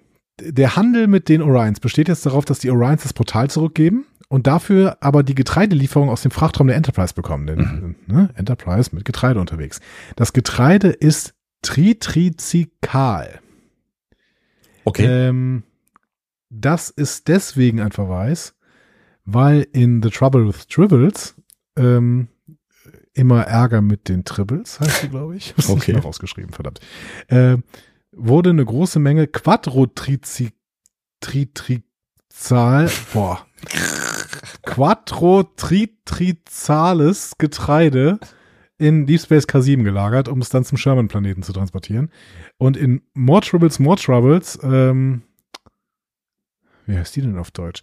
Whatever. Da begleitet die Enterprise äh, beladene Transportschiffe mit Quintotritizal, boah, ich hasse das Wort, ähm, Körnern wieder zum Sherman-Planeten. Also, offensichtlich sind das alles Getreidesorten. ja. Punkt. Ach, das, ich dachte, da käme jetzt irgendwie noch eine Erklärung, warum die Zahl immer höher wird am Anfang. Ja, wahrscheinlich wegen der genetischen Veränderung, dass es immer noch äh, immer bessere äh, Möglichkeiten gibt, also dass es immer effektiver ist oder so. Könnte sein. Schätze ich jetzt mal. Tri, Quattro und Quinto. Also es steigt auch immer nur um eins, ne? Ja, ist korrekt. Ja. Ich glaube, das ist der, das, Äh. das könnte der Running Gag sein. Ja. Dann gibt's vielleicht irgendwann in äh, Discovery Staffel 5 gibt's noch eine Triples-Folge mit äh, Sextotritikalen Körnern. Heißt der schon Pento? Penta? Penti? Nee, das ist nach Quinto, oder? Ach so, eigentlich stimmt.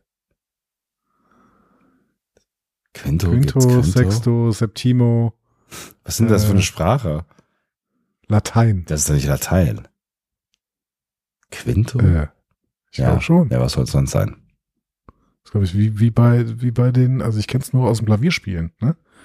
Die Terz, die äh, Quinte, die Quadre gibt's nicht, keine Ahnung. Äh, lass uns einfach weitermachen. Ich, Ist das ist Quinto nicht? Dann, egal, lass uns weitermachen. Das ist eine gute Idee. ja, wir sind wieder auf Crowmouth B. Das Portal ist fast erschöpft, aber es ist noch genug Coronium drin für eine Reise. Und äh, Bäumler verabschiedet sich dann mit einer kurzen, inspirierenden Ansprache äh, auf den Weg. Dann geht das Portal an, aber Mariner kommt raus. Und Pike denkt auch nur noch so, ach, Nein, bitte, nein. Ja. Ja. So, nächstes Logbuch. Pi klingt nur noch erschöpft, weil sie jetzt statt einem zwei Zeitreisende haben. Ähm, Mariner rechtfertigt sich damit, dass sie Bäumler retten musste. Ähm, mit dem Satz, soweit ich wusste, waren sie tot oder steckten im dystopischen San Francisco inmitten eines Aufstands fest. Ne? Mhm. Also, äh, das ist äh, jetzt natürlich ein ähm, Verweis auf die Bell Riots Ja. ne? aus Past Tense Part 2 oder Gefangen in der Vergangenheit Teil 2. Mhm. Ähm, Deep Space Ja, und Klammer, Mariner- Klammer zu. Deep, Deep Space Nine, genau. Mariner legt sofort los. Ne? Also Spock ist heiß. Mhm. Ne? Ja, ja, ja, g- ja, genau. Kann man, kann man mal festhalten an der Stelle, genau. Das kann man natürlich auch verstehen. Ne? Es ist Ethan Peck und äh, klar Ja. ist er heiß. So, ne? ähm, so. Das Portal funktioniert noch, aber man hat jetzt kein Horonium mehr. Mhm. Und im Quadranten gibt es dafür keine bekannte Quelle. Hm. Kann man natürlich schon mal kurz hinterfragen, was war eigentlich sein Plan, Mariner? Ja, sie wollte halt Bäumler retten. Ja. Punkt. So. Ähm, die Idee wäre jetzt, selbst welches zu synthetisieren, Mhm. ne, Horonium. Mhm. Und ähm, Bäumler soll Spock nach Vorschlag von Mariner dabei helfen. Und sich selbst bringt Mariner als Hilfe für Uhura ins Spiel, die versucht, den Text auf dem antiken Pa- äh, Portal zu entziffern. Was übrigens meiner Meinung nach zum besten Gag dieser Folge führt. Aber da, dazu später mehr. Ähm, Und wir haben ja schon von Bäumler erfahren, dass Mariner ein Uhura-Fangirl ist. Richtig, genau. Und äh, deswegen teilt sich Mariner da ein, obwohl sie nicht wirklich Ahnung von Sprachen hat. Ja. So. Die hat mal auf der Uni einen Kurs belegt oder so. Bäumler stellt nach der ganzen Szene Mariner erstmal im Gang und ähm, sie hinterfragt, warum er sich aufregt, weil sie sagt, alle, das ist jetzt die einmalige Chance, mit unseren HeldInnen zusammenzuarbeiten. Die muss man doch nutzen. Ähm, wenn das Ganze schief geht, müssen sie sowieso irgendwo weit weg vom Schuss leben, ohne sich irgendwie einmischen zu können. Ja. So.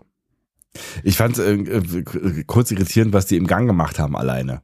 Haben die anderen noch im Raum gesessen? Weil eigentlich wollten die doch mit den anderen weg. Also ich meine, was machen die da jetzt im Gang? Aber egal. Gehen die ja wieder zurück zu Spock? Oder also, was? Ja, egal. Ja, keine Ahnung, die dürfen da offensichtlich sowieso irgendwie frei rumlaufen. Ja. So. Ähm, hättest du die Chance in dem Moment auch genutzt, so eine historische Persönlichkeit kennenzulernen? Na klar. Also ich meine, das ist halt so die Frage, ne, was, ähm, ja, wie- äh, also wie, wie viel, wie sehr habe ich Angst davor, dass ich irgendwas äh, kaputt mache? So? Ja, also So? Dann frage ich anders. Welche Ja. historische Persönlichkeit würdest du gerne kennenlernen und würdest dafür auch die Zerstörung der Zeitlinie in Kauf nehmen? Oh, historische Persönlichkeiten aus unserer Welt, ja. ja, klar. Ja, klar. Weiß nicht, da- aber das Problem ist halt, dass diese ganzen historischen Persönlichkeiten, die irgendwie Genies waren, auch äh, alle irgendwie wahnsinnig waren oder strange oder sowas, aber ähm, ich weiß nicht, so Leute wie, also ich würde schon mal einen Kaffee mit Goethe trinken oder so. Oder, Mhm. also wenn wir jetzt so weit zurück, also bei Einstein bin ich mir nicht so sicher, ich glaube, der hatte echt einen Schuss und ich würde natürlich auch nicht verstehen, was er sagt. Ja, das, das war, ich habe da auch lange drüber nachgedacht, war so irgendwie so irgendwie die Philosophen durchgegangen. Ne? Also ich glaube, mit Nietzsche hättest du überhaupt keinen Spaß gehabt, so mit, mit Kierkegaard und sowas. Und Ja. die französischen Existenzialisten super anstrengend, die wollen immer die ganze Zeit über Politik reden und wollen irgendwie äh, Ja. Bedeutungen reinbringen. Also ein Camus gemütlicher, vielleicht, weil, so- so, so- so, so ein gemütlicher Reisender irgendwie. Heinrich Heine. Ein bisschen, so ein bisschen bieder. So, so ein bisschen, Das ist doch auch da- dafür die Zeitlinien durcheinander bringen. ja, weiß ich auch nicht so genau. Ich weiß nicht. Ähm, ich war dann irgendwann mal kurz bei Kant, aber habe ich gedacht, der ist totlangweilig wahrscheinlich. Der macht jeden Tag dasselbe. Ähm, weiß nicht. John F. Kennedy. Auch äh, der ist, der ist eine Sau. Der, Ja, das stimmt schon. Wow. Mit dem unterhältst du dich zwei Minuten oder dann hängt er an der nächsten Frau. Klischee-Alarm. Ja, aber es ist doch so, das weiß man doch über Kennedy. Den, wie, wie nennt man den Stier? So.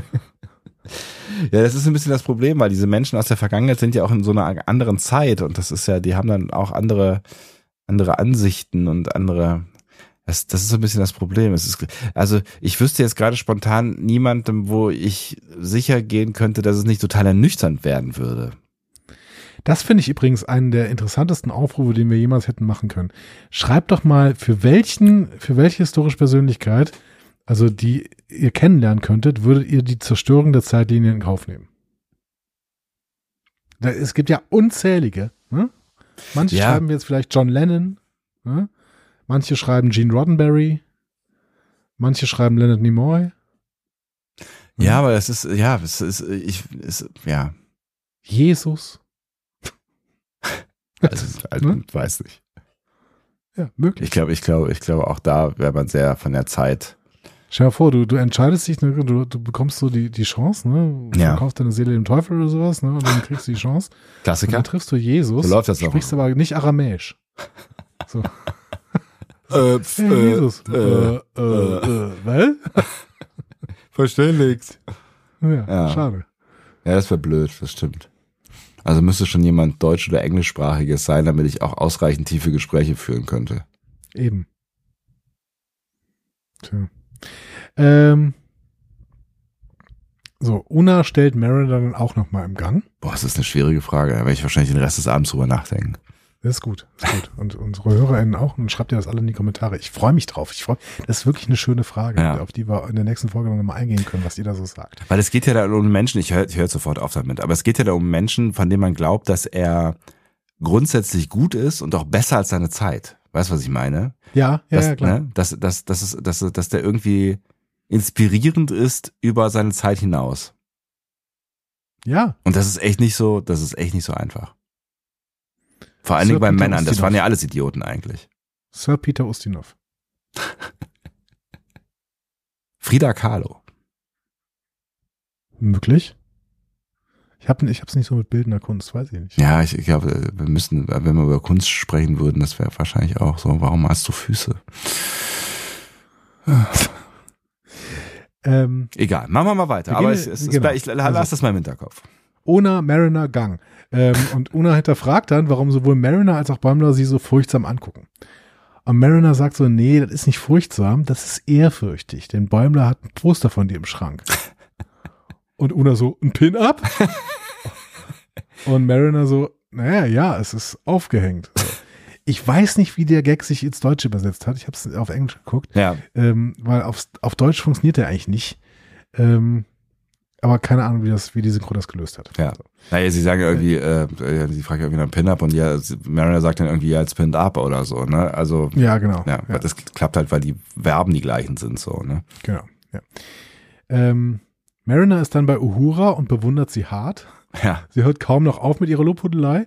Ähm, für Uhura ist es allerdings ziemlich viel Druck, äh, so bewunderns, äh, bewundert zu werden und ähm, beziehungsweise so bewundernswert zu werden, Ja. ne, als äh, in ihrer Biografie. Und Mariner sagt, ja, dann mach doch mal eine Pause. Ne?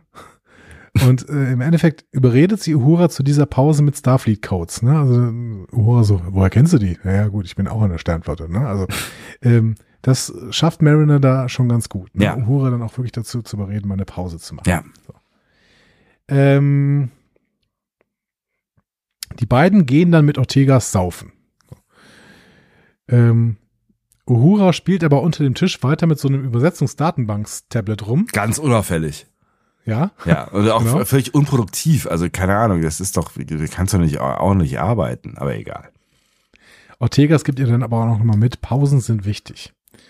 Und Ortegas sagt, das hätte sie im Klingonischen Krieg gelernt. Du weißt nie, wann du noch mal eine Pause machen kannst. Deswegen mach Pausen. Hm. Ähm, Ja, okay. Also, zweite Anspielung dieser Folge auf Ortegas Kriegsvergangenheit. Ja. Ne? Und äh, man muss immer mal wieder sehen, das sind Soldaten. Ne? Offenbar haben alle bis auf Pike, Una und Spock bestimmte Kriegstraumata, die Ja. auch nochmal thematisiert werden ja, müssen. ja, Ich glaube da auch, dass in der nächsten Folge eine entsprechende Folge kommt. So. Ja. Ähm, Ortegas bringt Uhura dann auf die richtige Fährte. Weil sie die Schrift an ein antikes Dom-Jot-Spiel von den Nausikaanern erinnert, identifiziert Uhura die Schrift als nausikaanische Schrift. mhm. Also, die Nausikaaner haben also zu Urzeiten dieses Portal gebaut. Und das ist dann quasi schon wieder so ein Speziesismus, der in sich zusammenfällt. Ne? Weil im 24. Jahrhundert sind die Nausikaaner ja nur noch so dumme Kneipenschläger. Ja. Ne? Mhm. ja. Aber offensichtlich konnten die auch zu Urzeiten schon ein Time Portal ka- bauen. Das muss man auch mal immer wieder sehen. Mhm. Spock und Bäumler sind indes im Labor. Spock fragt Bäumler aus, was er Chapel über ihn erzählt hat. Ne? Mhm. Ähm, und Bäumler gibt zu, dass er überrascht war, wie menschlich Spock wirkt. Weil die Zukunft den vulkanischen Spock halt braucht. Mhm. So. Und da muss man sagen, ja, das Ja. stimmt. Ja. Weil ohne den vulkanischen Spock wäre die Welt schon ein paar Mal im Eimer gewesen. Man denkt allein an Star Trek 2. Ja. Ähm, oder an Unification oder an Star Trek von 2009. Mhm. Also es gibt unterschiedliche Stellen, an denen äh, Spock auch eingegriffen hat ins Weltgeschehen. Wobei Star Trek 2009 war Spock doch schon in der Kelvin Timeline. Ja, Na, so halb. nee, ne, weil nee, der stimmt, andere ja. Spock ist dann ja auch rübergekommen. Ja, du hast recht. Ähm, Spock will auf jeden Fall trotz dieser Informationen weiter sein Leben leben, ohne darauf zu reagieren. Das scheint ihm logisch. Mhm. Und ich finde, das ist es auch. Ja. Ich weiß nur nicht, ob das geht. Kannst du Informationen ignorieren, die du einmal hast? Tja, eigentlich nicht, ne? Also vor allen Dingen, wenn es halt irgendwie signifikante Informationen sein könnten, ne? ich kann mich noch an, gut an diese Szene aus Matrix erinnern, ne, wo dieser eine Typ, der ähm, dann irgendwann gecheckt hatte, dass die Matrix eine Computersimulation ist, Neo. äh, zu den, nee, der äh, andere, Ach so, äh, ja. geht, geht dann zu den Agenten und sagt, ich will nichts mehr wissen. Ja. Ne? Ja. Ähm, Ignorance is bliss, ist quasi. Ne? Mhm. Also, ähm, er, er würde es gerne alles wieder vergessen, aber das kriegst du halt nicht hin, außer du kannst es irgendwie reinprogrammieren oder sowas. Ne? Ja. Deswegen, auch Spock kann eigentlich nicht anders, als mit diesen Informationen jetzt auch irgendwas zu tun. Ja, abs ähm, absolut, eigentlich schon, ja. Ähm, und ich bin gespannt, ob das irgendwelche Auswirkungen z- zwischen ihm und Chapel hat. Also vielleicht sieht er ja auch jetzt Bäumlers äh, Geschichte als Anlass, sich wieder mehr seiner Gefühlsunterdrückung zu widmen. Irgendwie. Ja, absolut, könnte sein. Ja. Also da hätten wir quasi einen doppelten Outcome, ne? Also Chapel, die sich vielleicht schon ähm, nach dem ersten Gespräch äh, überlegt hat, dass es möglicherweise geschickt wäre, da jetzt nicht zu investieren und ähm, Spock, der halt ja Genau quasi die Vorurteile, die Chapel jetzt hat, quasi dadurch entspricht, dass äh, Bäumler ihm gesagt hat, dass er Ja. ihnen entsprechen muss. Genau. Und damit hätte Bäumler äh, keinen geringen Impact gehabt. Nee, er hat quasi damit die Beziehung zwischen Chapel und Spock zerstört. Ja. Herzlichen Glückwunsch. Ähm, so, sie haben alles bereit, um den Synth Synthesizer zu aktivieren. ähm, und sie machen da quasi eine Isotopentrennung. Ja. Ach herrje. Ich mach's ganz kurz. ja. Okay. Also, wir kennen das als chemischen Prozess, auch wenn das Isotop hier fiktiv ist, ne, mit diesem Heronium. Ja. Ähm, die bekannteste Isotopentrennung ist Urananreicherung. Ne? Mhm. Ähm, und das äh, kennen wir aus den äh, Atomreaktoren und äh, auch aus Atombomben. Mhm. Und das passiert mit Hilfe von Gasdiffusion oder Gaszentrifugen. Mhm. Ich denke auch, dass wir hier in diesem Kasten, den die da irgendwann äh, aufbauen, was ähnliches sehen. Ne? Also entweder so eine Diffusionsreaktionskammer äh, Reaktionskammer oder eine Zentrifuge. Ne? Mhm. Also wenn man wenn man das mal mit, ich, ich vergleiche ja gerne alles mit Süßigkeiten. Ne? Also wenn du das jetzt mit Smarties mal vergleichst, ja, Ja. du hast einen großen Beutel bunter Smarties, ne? rote, blaue, grüne und so weiter. Ja. Und jetzt möchtest du die roten Smarties von den anderen trennen, weil du herausgefunden hast, dass die roten am leckersten sind. Ja, stimmt nicht. Stell dir vor, du schüttest die Smarties auf einen großen Tisch und bläst dann mit einem Föhn drauf. Ja. So, jetzt gibt es Smarties, die leichter sind, das sind zum Beispiel die grünen, Mhm. ne? und es gibt welche, die schwerer sind, das sind zum Beispiel dann die roten. Das ist Je fiktiv. länger, Weil das ist in je echt länger- definitiv nicht so. Ja. ja, aber die- du musst dich mal hier reinfassen. Ja, ich wollte, Entschuldigung, ich lasse mich fallen. Ich lasse. lasse mich fallen. Je länger du bläst, desto weiter entfernen sich die leichten von den schweren Smarties. Ja. Und damit trennst du sie voneinander. Ja. Das ist Gasdiffusion. Ach. Also bei Gasdiffusion geht es darum, dass sich leichtere Moleküle oder Atome schneller durch eine Barriere bewegen als schwerere. Und durch diesen Unterschied können sie dann voneinander getrennt werden. Das soll Also es Lehrer werden. Das Isotopentrennung- war schön erklärt. Vielen Dank. Ähm, Gaszentrifugen. Ja? Mhm. Jetzt stellst du dir quasi eine riesige Salatschleuder vor. Mhm. Aber keine Angst, wird jetzt nicht, wird, es wird nicht gesund. Du wirfst da alles Martis rein ne, Ja. in diese Salatschleuder. Ne? Und drehst die Schleuder richtig schnell. Mhm. Die schweren Smarties nach werden durch die außen. Mhm. Fliehkraft an den Rand gedrückt ne? und die leichten eher, in- bleiben eher in der Mitte. Und nach einiger Zeit kannst du, nach einiger Zeit kannst du die Schleuder öffnen und findest die roten Smarties am Rand und die anderen in der Mitte. Ja. Also auch hier wieder Isotopentrennung. In Gaszentrifugen äh, Zentrifugen wird quasi das Gas sehr, sehr schnell gedreht und die schweren Isotope werden zum Rand gedrückt und die leichteren bleiben eher in der Mitte. Dann kann Verstanden. man sie dann trennen. Ja. ja. Genau. Eine von beiden Techniken sehen wir hier. Ich finde, dass es eher wie eine Diffusionskammer aussieht als wie eine Zentrifuge, aber wir haben, glaube ich, auch schon Zentrifugen in Star Trek gesehen, die so eine Isotopentrennung machen. Mhm. Wenn ich mich richtig erinnere. Ich, Mhm. hab, ich weiß noch nicht, welche Episoden, aber ich habe irgendwie das Gefühl, ich habe so ein, vor meinem geistigen Auge eine Zentrifuge, wo sich sowas dreht. Irgendwie. Mhm. Ja, ich, also so, so Zentrifugen an sich habe ich auch schon mal irgendwo in Star Trek gesehen. Ich glaube in, in, äh, ja, in der Enterprise D oder so. zum Beispiel. Mhm. So, auch wenn Spock sich nicht sicher ist, ob sie eventuell alles wegsprengen, ähm, im Endeffekt geht's gut. Also synthetisieren klappt nicht, aber sie gehen zumindest nicht alle drauf. Ja. So, Auf jeden Fall eine- auch eine, eine, eine schöne ähm, Szene, so irgendwie, auch mit viel Comedy-Timing und so zwischen den beiden. Ne? Also ähm, fand ich witzig. ich finde, ich finde es auf unterschiedliche Art und Weisen witzig. Ja. Also man muss sich hier mal merken, hier passiert einfach gar nichts. Ne? Ja. Also sie versuchen hier gerade irgendwas und es klappt nicht. Ja. Und dann gibt sich, äh, begibt sich Bäumler in den Maschinenraum, trifft dort auf Pelia, die zeigt ihm nochmal auf, dass wegen ihm jetzt auch die Bewohner von Setlik 2, die den Weizen geliefert bekommen sollten, umgesiedelt werden müssen. Ne? Ihr einziger Ups. Rat ist, besorg eine Zeitmaschine, sodass du den ganzen Mist, den du verursacht hast, wieder rückgängig machen kannst. Immer ein Nicht aufbauendes hilfreich, Wort, viel, ne? Ja. Ähm, aber es bleibt nicht bei ihrem einzigen Rat. Ähm, sie sagte noch, ich habe immer so getan, als wäre ich die Person, die ich sein wollte, bis ich schließlich diese Person wurde oder sie wurde zu mir. Mhm. Das finde ich einen total spannenden Rat. Mhm. Ne, also Für alle viel, viel besser als- Imposter-Probleme, äh, äh, Problem, äh, Menschen, Ja. ne? Ja. Also total spannend. Fake it till you make it, Ja. sagt sie im Endeffekt. Ja. Und die Überlegung ist, was ist eigentlich Identität? Ne? Mhm.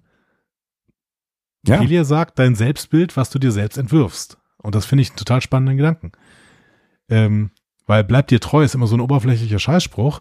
Und da finde ich Pele- Pelias Gedanken, dass du dir auch ein Selbstbild entwerfen kannst und danach leben kannst, um dem Selbstbild dann zu entsprechen, wesentlich spannender, ehrlicherweise. Hm. Absolut, wobei du natürlich auch schon irgendwas in dir trägst und ähm, du natürlich darauf achten solltest, dass dein von dir generiertes Selbstbild nicht gegen irgendwas geht, was du in dir trägst. So, also ich meine, ähm, wenn du schüchtern bist, dann ist es vielleicht nicht der beste Move, immer auf Bühnen stehen zu wollen. Oder vielleicht gerade dann dr- dran, dann.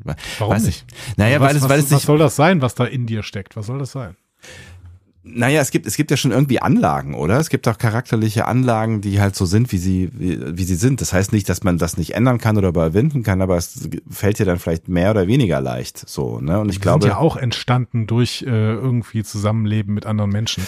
Die waren noch nicht prä- vor der Geburt da. bist du ja sicher? Das weiß ich nicht. Also ich entdecke in meinen Kindern, ähm, Charaktereigenschaften wieder von mir zum Beispiel. Aber würdest du sie auch an deinen Kindern, man könnte das ja irgendwie mal testen. Ne? Ja. Also du müsstest mal, äh, du ziehst jetzt gerade zwei Kinder auf. Wenn du jetzt ein drittes Kind bekommen würdest, dann gib das doch mal irgendwem anders. So. Das guckst du mal sechs Jahre später. Genau. Guckst du mal sechs Jahre später, ob die auch deine Charakter, also natürlich macht man keine, Ki- äh, macht man keine Menschenexperimente, aber ich bin mir Nicht nicht, mehr. sicher, ob das nicht auch, ja, nicht mehr.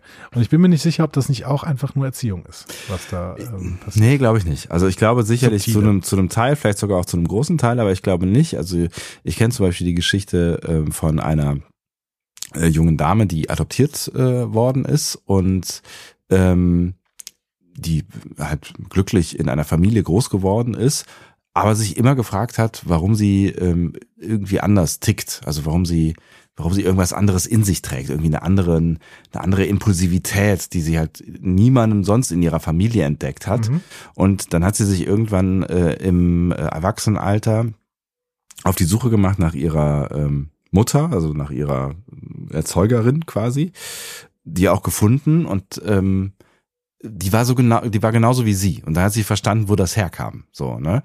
Und ich glaube, da gibt es schon Dinge, die irgendwie dann eine Rolle spielen, die es- ich weiß nicht, ob das, ob das Prädisposition ist, aber die man halt vielleicht irgendwie weiter ver vererbt oder so char- charakterliche Grundzüge, die dann vielleicht auch weniger oder mehr ausgeprägt werden, je nachdem, welche Erziehung dann da oben drauf kommt. Aber ich glaube, dass nicht alles Erziehung ist. Auch da kommen wir nicht weiter. Die großen Themen heute hier im Discovery Nee, wir kommen Panel. da nicht weiter. Wir aber kommen wir da kommen da nicht nicht weiter, weiter. ja. Aber ich Ja. würde tatsächlich eine andere Position beziehen. Also äh, natürlich, äh, Erziehung ist jetzt ein großes Wort. Ne? Es ist irgendwie, alles ist Prägung. Einfluss- Prägung ist vielleicht Genau, so. ein, alles ist Einfluss der Gesellschaft. Ne? Vielleicht nicht nur ähm, von dir, sondern vielleicht auch von Menschen, mit denen du dich umgibst, weil du umgibst dich mit ihnen. Das heißt, das ist schon oft eine bewusste Entscheidung, dass du das tust. Du verhältst dich genau, äh, verhältst dich auf eine bestimmte Art zu ihnen. Das kriegen deine Kinder mit. Deswegen würden sie das auch tun. Und so prägt sich dann halt mit und mit ein Charakter. So, also ich würde schon sagen, dass wir eher Tabula Rasa sind bei der Geburt. Ähm, Wie erklärst du dir denn die gerade erzählte Geschichte dann? Aber ich glaube, wie gesagt, wir kommen hier, glaube ich, auf keinen grünen Zweig. Ich aber, ja. Das ist, äh, ist ja auch fast nahezu ein philosophisches Problem, weil ich glaube, da kannst du, ähm, Das ist ein philosophisches Problem. Ja, kannst du ja. auch wahrscheinlich nicht wirklich wissenschaftlich so richtig ran, ne? Ja, ich weiß nicht, ob man irgendwie die Gene äh, irgendwann so stark analysieren kann, ob man, dass man sagen kann, da sind irgendwelche charakterlichen Prägungen drin oder Ja. sowas. Wobei man wahrscheinlich auch noch nicht mal weiß genau, was das überhaupt ist, Na ja, klar, charakterliche ja. Prägung. Ähm, warum entscheidet sich ein Individuum für A und nicht für B? Da gibt's Komplex. sehr, sehr viele Faktoren. Ja. So, Bäumler schleicht sich also in ein Shuttle äh, mit all diesen Sachen, die Pilia ihm auf den Weg gegeben hat Ja. und trifft zu seinem Schreck auf Mariner. Äh, Sagt dann, holy Q. Sag nicht Q, den haben sie noch nicht getroffen. Die hat nur so eine Trelane-Sache. So, und da sind wir aber wieder bei Trelane. Ne? Mhm. Ähm, also eigentlich hatten sie diese Trelane- Trelane-Sache auch noch nicht, ne? Mhm. weil The Squire of Gothos, äh, tödliche Spiele auf Gothos, äh, die Folge, in der Trelane auftritt, die ist erst in gut acht Jahren. Mhm. Ähm, so, aber Tree Lane, das hatte ich eben schon mal gesagt, ist eine Art Q und John Delancey hat sogar mal gesagt, dass Tree Lane ein Q ist. Mhm. So. Ähm, Tree Lanes Fähigkeiten sprechen aber ein wenig dagegen, weil der braucht Energie, um zu wirken. So. Ähm, das Ganze hätte uns mal beantwortet werden können. Der Manny Koto, der äh, kürzlich verstorbene Showrunner äh, von äh, Enterprise Staffel 3 und 4, Ja. der wollte in der vierten Enterprise-Staffel irgendwann mal Tree Lane zurückbringen und eine Verbindung zwischen Tree Lane und Q aufzeigen. Ah. Ja, daraus ist aber leider nichts geworden. Mhm. Und ich bin gespannt, ob wir irgendwann nochmal Tree Lane sehen. Ich glaube ja schon, weil diese Figur ist eigentlich total spannend. Mhm. So. Ähm, zurück zu Mariner und Bäumler. Mariner hat jetzt ebenso ein Frustrationserlebnis gehabt. Ähm, Uhura konnte wegen des Hints nämlich den Spruch auf dem Portal übersetzen. Mhm. Aber im Endeffekt stand da nur, dies ist ein Zeitportal. Ja, das, ist, äh, das, war schon, das war schon ziemlich nice. Ja. Alles, was in der letzten Viertelstunde passiert ist, war absolut sinnlos. Ja, komplett Also sowohl das Experiment von Spock und Bäumler als auch Mariner bei Uhura be- mit in der Besetzungssession. Dies, Dies ist, ist ein ein Zeitportal. Zeitportal.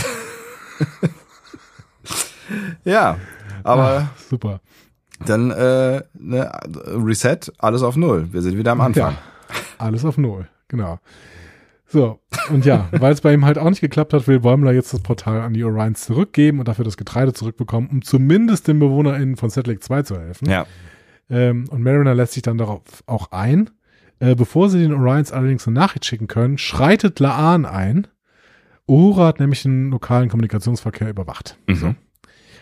Äh, so, jetzt werden sie wieder zu Pike gebracht und zwar in seine Küche. Der ist da gerade wieder, wieder am ordentlich werkeln mit seiner Schürze und sowas. Natürlich, wie immer. Der hat nichts zu tun sonst, ja. Und dort kündigt er dann an, dass er die beiden zu Starbase 1 bringt. Aber erst einmal mit den beiden allein reden möchte. Wird Laan also wieder rausgeschickt. Ähm, wir erfahren da übrigens, dass Bäumler an Halloween mal als Pike gegangen ist. Ja, Finde ich auch sehr schön. Vor allem an Halloween ausgerechnet, ja. Pike bittet um einen Gefallen. Sie sollen nämlich verhindern, dass die Crew eine Überraschungsparty zu Pikes Geburtstag macht. Und da denkt man, okay, jetzt kommen noch zwei, drei Gags, aber Ja. im Endeffekt kommt dann plötzlich ein sehr, sehr trauriger Hintergrund. Ja, und äh, ein- ja, der f- vielleicht diebste Tria Trialog äh, in dieser äh, Folge. Ja. ja. Es ist nicht, dass Pike nicht besonders gut altern äh, wird oder besonders gesund altern wird, ähm, denn, weil, denn Pike überrascht Mariner und Bumler damit, dass er das bereits weiß, Ja. sondern dass Pike nun ein Jahr älter ist als sein Vater, als er starb. Mhm. Und er hat das Gefühl, dass er viel gemeinsame Zeit mit seinem Vater verpasst hat. Mhm. Und deswegen war Pikes Plan eigentlich, dass er sich auf dem Eismond oder auf einem Eismond von Setlick 2 volllaufen lässt und äh, an seinem Geburtstag und mit niemandem anderen was zu tun hat. Klingt nach richtig Spaß, ja.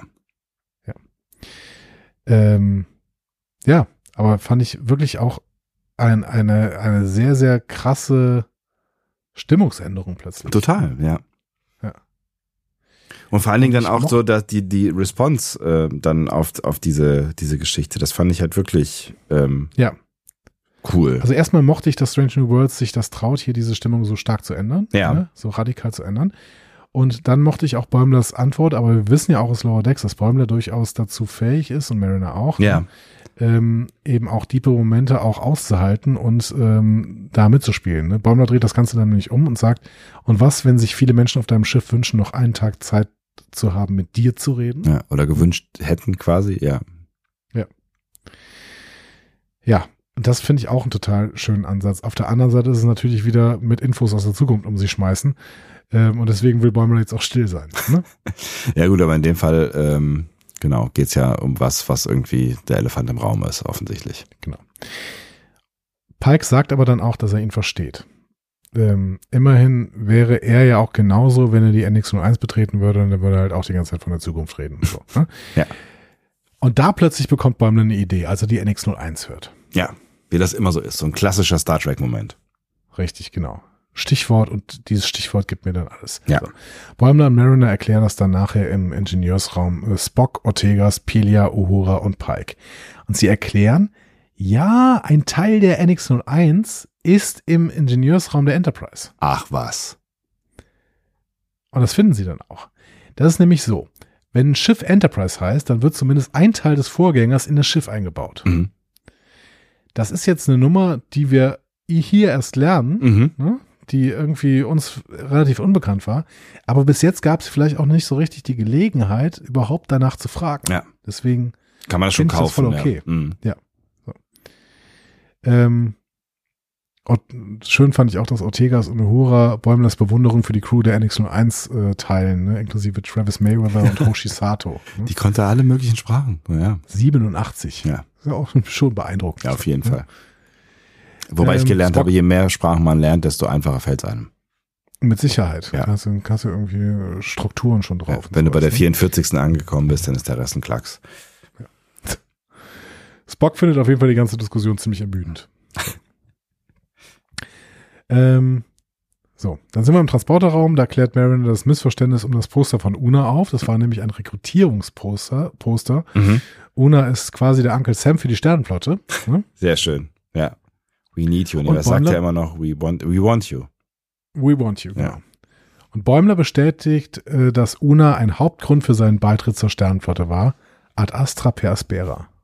Schön. Und Una so, das haben sie wirklich zum Leitspruch gemacht. Crazy. Das ist so ein Folgentitel. Das ist folgende. Und es ist auch nochmal hier ein schöner Moment für Una. Ja. Ich finde es ziemlich beeindruckend, wie sie schaffen, so schöne Charaktermomente in eigentlich diese hanebüchende Lower Deck Story zu packen. Ja, absolut. Das, da, genau, das, das sind die, die starken Momente eigentlich, ne? Ja. Genau. Ja. So, Verabschiedung, auch von Spock und Transport zur Oberfläche. Äh, da treffen dann Bäumler Mariner Karras und seine Crew am Zeitportal. Ähm, Pike bringt diese Diskussion, die relativ schnell entgleist, äh, schnell in Ordnung und erklärt dann auch die Zeitreisesituation. Und Karras ist dann beeindruckt, weil Bäumler plötzlich von der Herrin der Winterkonstellation spricht. Ne? Also Matrix of Winter Constellation. Also Tennys Großmutter Astrea. Mhm. Beziehungsweise erzählt Bäumler ja vom Wissen darüber. Ja. Also, Karis ist offensichtlich einfach zu beeindrucken. Auf der anderen Seite Zeitreise halt, da wäre ich wohl auch beeindruckt. Ja, auf jeden Fall. Ja.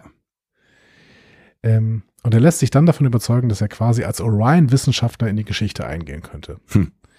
Und damit haben wir quasi wieder so einen geschichtsändernden Moment. Die Orions befreien sich quasi aus ihren Vorurteilen. Ja. Es geht so am Rand mit durch. Es ist halt- genau, es ist halt so die Frage, ne, ähm, äh, selbstkonsistent und so weiter, ist es dann jetzt schon immer schon so gewesen? Also war es immer schon Bäumler, der quasi hier das in die, diese Richtung gerückt hat? Also ja, ist äh, schwierig. Ja, oder Pike allgemein. Ne? Also vielleicht hat Bäumler ja auch das Ganze noch ein bisschen verlängert, dass die überhaupt das Ding geklaut haben, das Portal. Und äh, Pike hätte das verhindert oder sowas. Aber ähm, grundsätzlich die, die Begegnung hier mit Enterprise, Pike und jetzt auch Bäumler und Mariner ja, hat auf jeden Fall äh, die Orions ermutigt, auch vielleicht ein bisschen mehr dazu zu stehen, dass sie auch Wissenschaftler sein dürfen. Ja. So. Ja, und Bäumler und Mariner kehren dann durch das Portal in ihre Zeit zurück und Tandy ist begeistert davon, dass Mariner jetzt den Namen ihrer Oma kennt. ähm, auf der Cerritos erfahren wir dann noch, dass Mariner mal wieder netter zu Bäumler war, als sie je zugeben würde. mhm. Sie hat sich nämlich absichtlich als Chefin einsetzen lassen, äh, damit er auch dabei sein kann. Sie bestreitet das natürlich. Ja. wir sind natürlich wieder animiert jetzt, ne? Aber das äh, genau. Genau, wir sind wieder anim- animiert Ja. und es fällt der schöne Satz, Ransom ist nur ein Idiot mit einem schlechten Gedächtnis, weil er mit dem Gesicht nach unten schläft wie ein Baby. Ah, ja. Der kriegt auch Ähm. echt, äh, echt, echt hart ab, aber gut. Ja. Und dann gehen wir nochmal auf die Enterprise. Allerdings ist die plötzlich auch animiert. So. Wie, wie verrückt, ey. Ja. Animated Pike wird jetzt von einer Überraschungsparty begrüßt. Ne? er ist nicht so richtig überrascht, ähm, wie er dann auch gegenüber Una zugeben muss. Aber immerhin wird jetzt von der Crew ein Filmabend organisiert, an dem Uhura dann auch mitmachen wird. Mhm. Und sie trinken, sie trinken Orion Deluxe mit äh, interessanter Wirkung, Mhm. äh, denn sie sehen sich dann plötzlich alle 2D animiert. Das konnte mein Arm doch früher nicht. Da hatte ich ja gedacht, dass sie das allgemein irgendwie so- so, äh, so hinbiegen, dass das quasi der Grund ist, dass sie alle besoffen sind oder sowas. Oder Ja. heißt das, dass in Lower Decks alle permanent auf Drogen sind? Das könnte ja auch ein Hinweis darauf gewesen sein. Ne? Möglich wäre das. Also eigentlich ist Lower Decks auch eine äh, Live-Action-Serie, Ja. wenn die nicht die ganze Zeit auf Drogen wären. So. Und zwar alle. Ja, und das würde einiges erklären, ehrlicherweise. Also, Ja, das stimmt allerdings. So. Ja, aber ein schöner Abschluss einer schönen Folge. Bin ich eigentlich dran in der Bewertung? Du bist dran, damit hast du es ja schon gesagt. Alles klar, dann bin jetzt ich, ja? Ach Äh, Gott. ich möchte es noch kurz ähm, über zwei Sätze erweitern und tatsächlich auch nicht mehr. Ja, Ähm, mir hat das Ding hier einfach sehr, sehr gut gefallen. Weil es ein Crossover im besten Sinne ist. Und Crossover im besten Sinne meine ich, sie nehmen die Lower Decks Stärken und sie nehmen die Strange New Worlds Stärken und schmeißen die mal komplett gegeneinander und gucken mal, was damit passiert. Und damit passiert was total schön ist, weil es nicht nur eine Lower Decks Folge ist, sondern auch eine Strange New Worlds Folge ja, und damit totale Charaktermomente äh, in einem spaßigen Setting entstehen. Äh, das hätte man auf die eine oder andere Art auch anders ähm, bewirken können. Ich hätte, ähm, also ich hätte fast erwartet, dass sie eine Lower Decks Folge draus machen und das Ganze nur spaßig sein wird, Ja. ohne große Charaktermomente. Ähm, ich bin total glücklich, dass sie es anders gemacht haben, dass tatsächlich hier auch wirklich äh, ein paar diepe Momente drin sind. Ähm, spannend hätte ich das Experiment gefunden, wenn sie gar keinen Lower Decks Humor reingebracht hätten, sondern irgendwie dann total diepe Drau- Folge draus gemacht hätten. ja. Aber so wie es jetzt hier gelaufen ist, bin ich total happy mit dieser Folge und ähm, ja, hab mich sehr gefreut. Ja. Ähm, ich hatte dem gar nicht so wahnsinnig viel zuzuf- hinzuzufügen. Ich meine, dass das irgendwie besondere Folgen sind und die irgendwie auch immer witzig sein ähm, können oder müssen, äh, ne, wenn, wenn solche Konstellationen aufeinandertreffen, ich meine, das wissen wir von anderen Crossover-Folgen. So, ne, du hast ja eben hier die DS9 Tribbles-Folge erwähnt. Ne, das war ja auch eine Folge, die Ja. die irgendwie einen ernsten Hintergrund hatte, aber eigentlich äh, viel Nonsens war. So und das das macht ja auch Spaß und ähm, das hat auch in dem Fall äh, Spaß gemacht und in dem Fall war es ja einfach nochmal eine Nummer verrückt. Also ich meine, es war na nochmal eine Nummer verrückt. Es war schon auch verrückt, dass sie da die DS9-Leute irgendwie in die alte äh, TOS-Folge reingeschnitten haben. Also das war halt auch echt besonders und ich habe es damals auch ziemlich gefeiert so ne. Ähm, aber das war jetzt halt auch besonders, ne? dass, dass sie da mit so viel Liebe dann auch quasi diese beiden Welten miteinander verbunden haben. Ähm, das war schon verrückt. Und ich fand es halt in, in vielerlei Hinsicht spannend. Also ich find's, fand's, ich habe es ja eben schon mal an, äh, gesagt, ne, dass äh, wie, wie, wie dieses Pacing dieser äh, animierten Serie eigentlich so null reinpasst in das, was, was äh, ähm, Stranger Worlds da macht. Ne? Also es ist ja, Ja. ne, und Charaktere, die uns eigentlich in Lower Decks einigermaßen normal und und äh, weiß ich nicht, ne, Bäumler kommt ja fast fast teilweise irgendwie langweilig rüber, wenn er wieder einer seiner äh, Pflichtübungs Ausführungstage hat so, ne? Und ähm, die sind ja völlig überdreht im, im Stranger World Kontext. Äh, Das fand ich irgendwie ganz, ganz witzig zu sehen, wie diese Welten so aufeinander äh, prallen. Und es waren einfach wirklich sehr viele unterhaltsame Momente und wirklich auch viele Momente, wo ich gelacht habe. Und ähm, ne, du hast es ja eben schon gesagt, das ist halt ein ganz anderer Humor und auch viel mehr mein Humor, ähm, als wir das dann zum Beispiel in der in der Spock äh, Sch- Charades-Folge gesehen haben. Ne? Ja. Und ich habe auch tatsächlich am Ende äh, die, die Momente gefeiert, die dann irgendwie so eine, so eine Deepness haben entstehen lassen. Da hast du gerade schon, hast du gerade schon gesagt, die haben wir gerade auch erst genannt, ne, dass, dass, dass sie es irgendwie geschafft haben, wirklich äh, im besten Sinne ein Best of Both Worlds äh, hinzubekommen. Unterm Strich, ne, es gab so ein paar Momente, wo ich gedacht habe, oh, das crasht jetzt hier ganz schön, aber das sollte es wahrscheinlich auch, ne? Ähm, wo es so ein bisschen genervt hat. Also äh, gerade bei Tony Newsom, die, die echt, also das, das ist schon eine echte Energie, die dann da irgendwie entsteht, so, ne? Mhm. Ähm, aber das, das ist halt so, das sollte auch so sein und ähm, das, das macht die Folge für mich jetzt irgendwie nicht schlechter.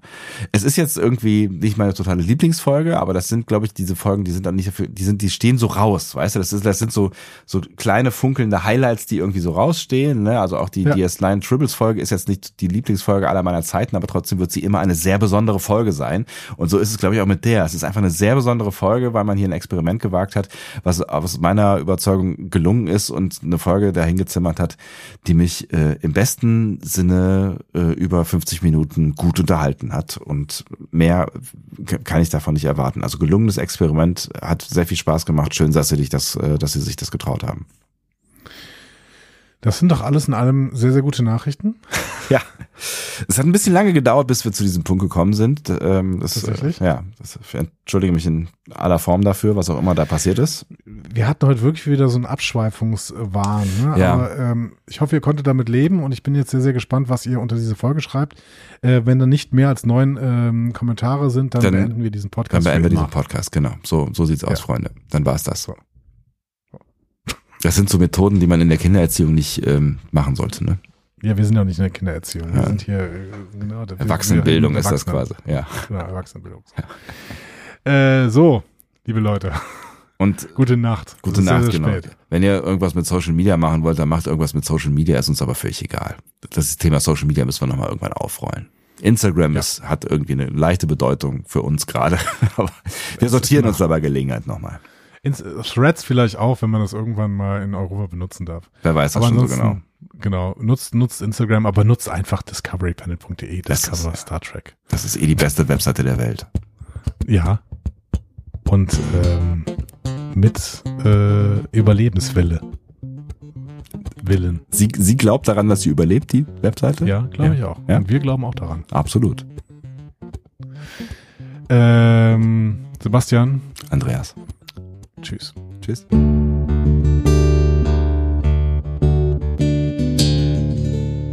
Mehr Star Trek Podcasts findet ihr auf discoverypanel.de. Discovery Panel. Discover Star Trek.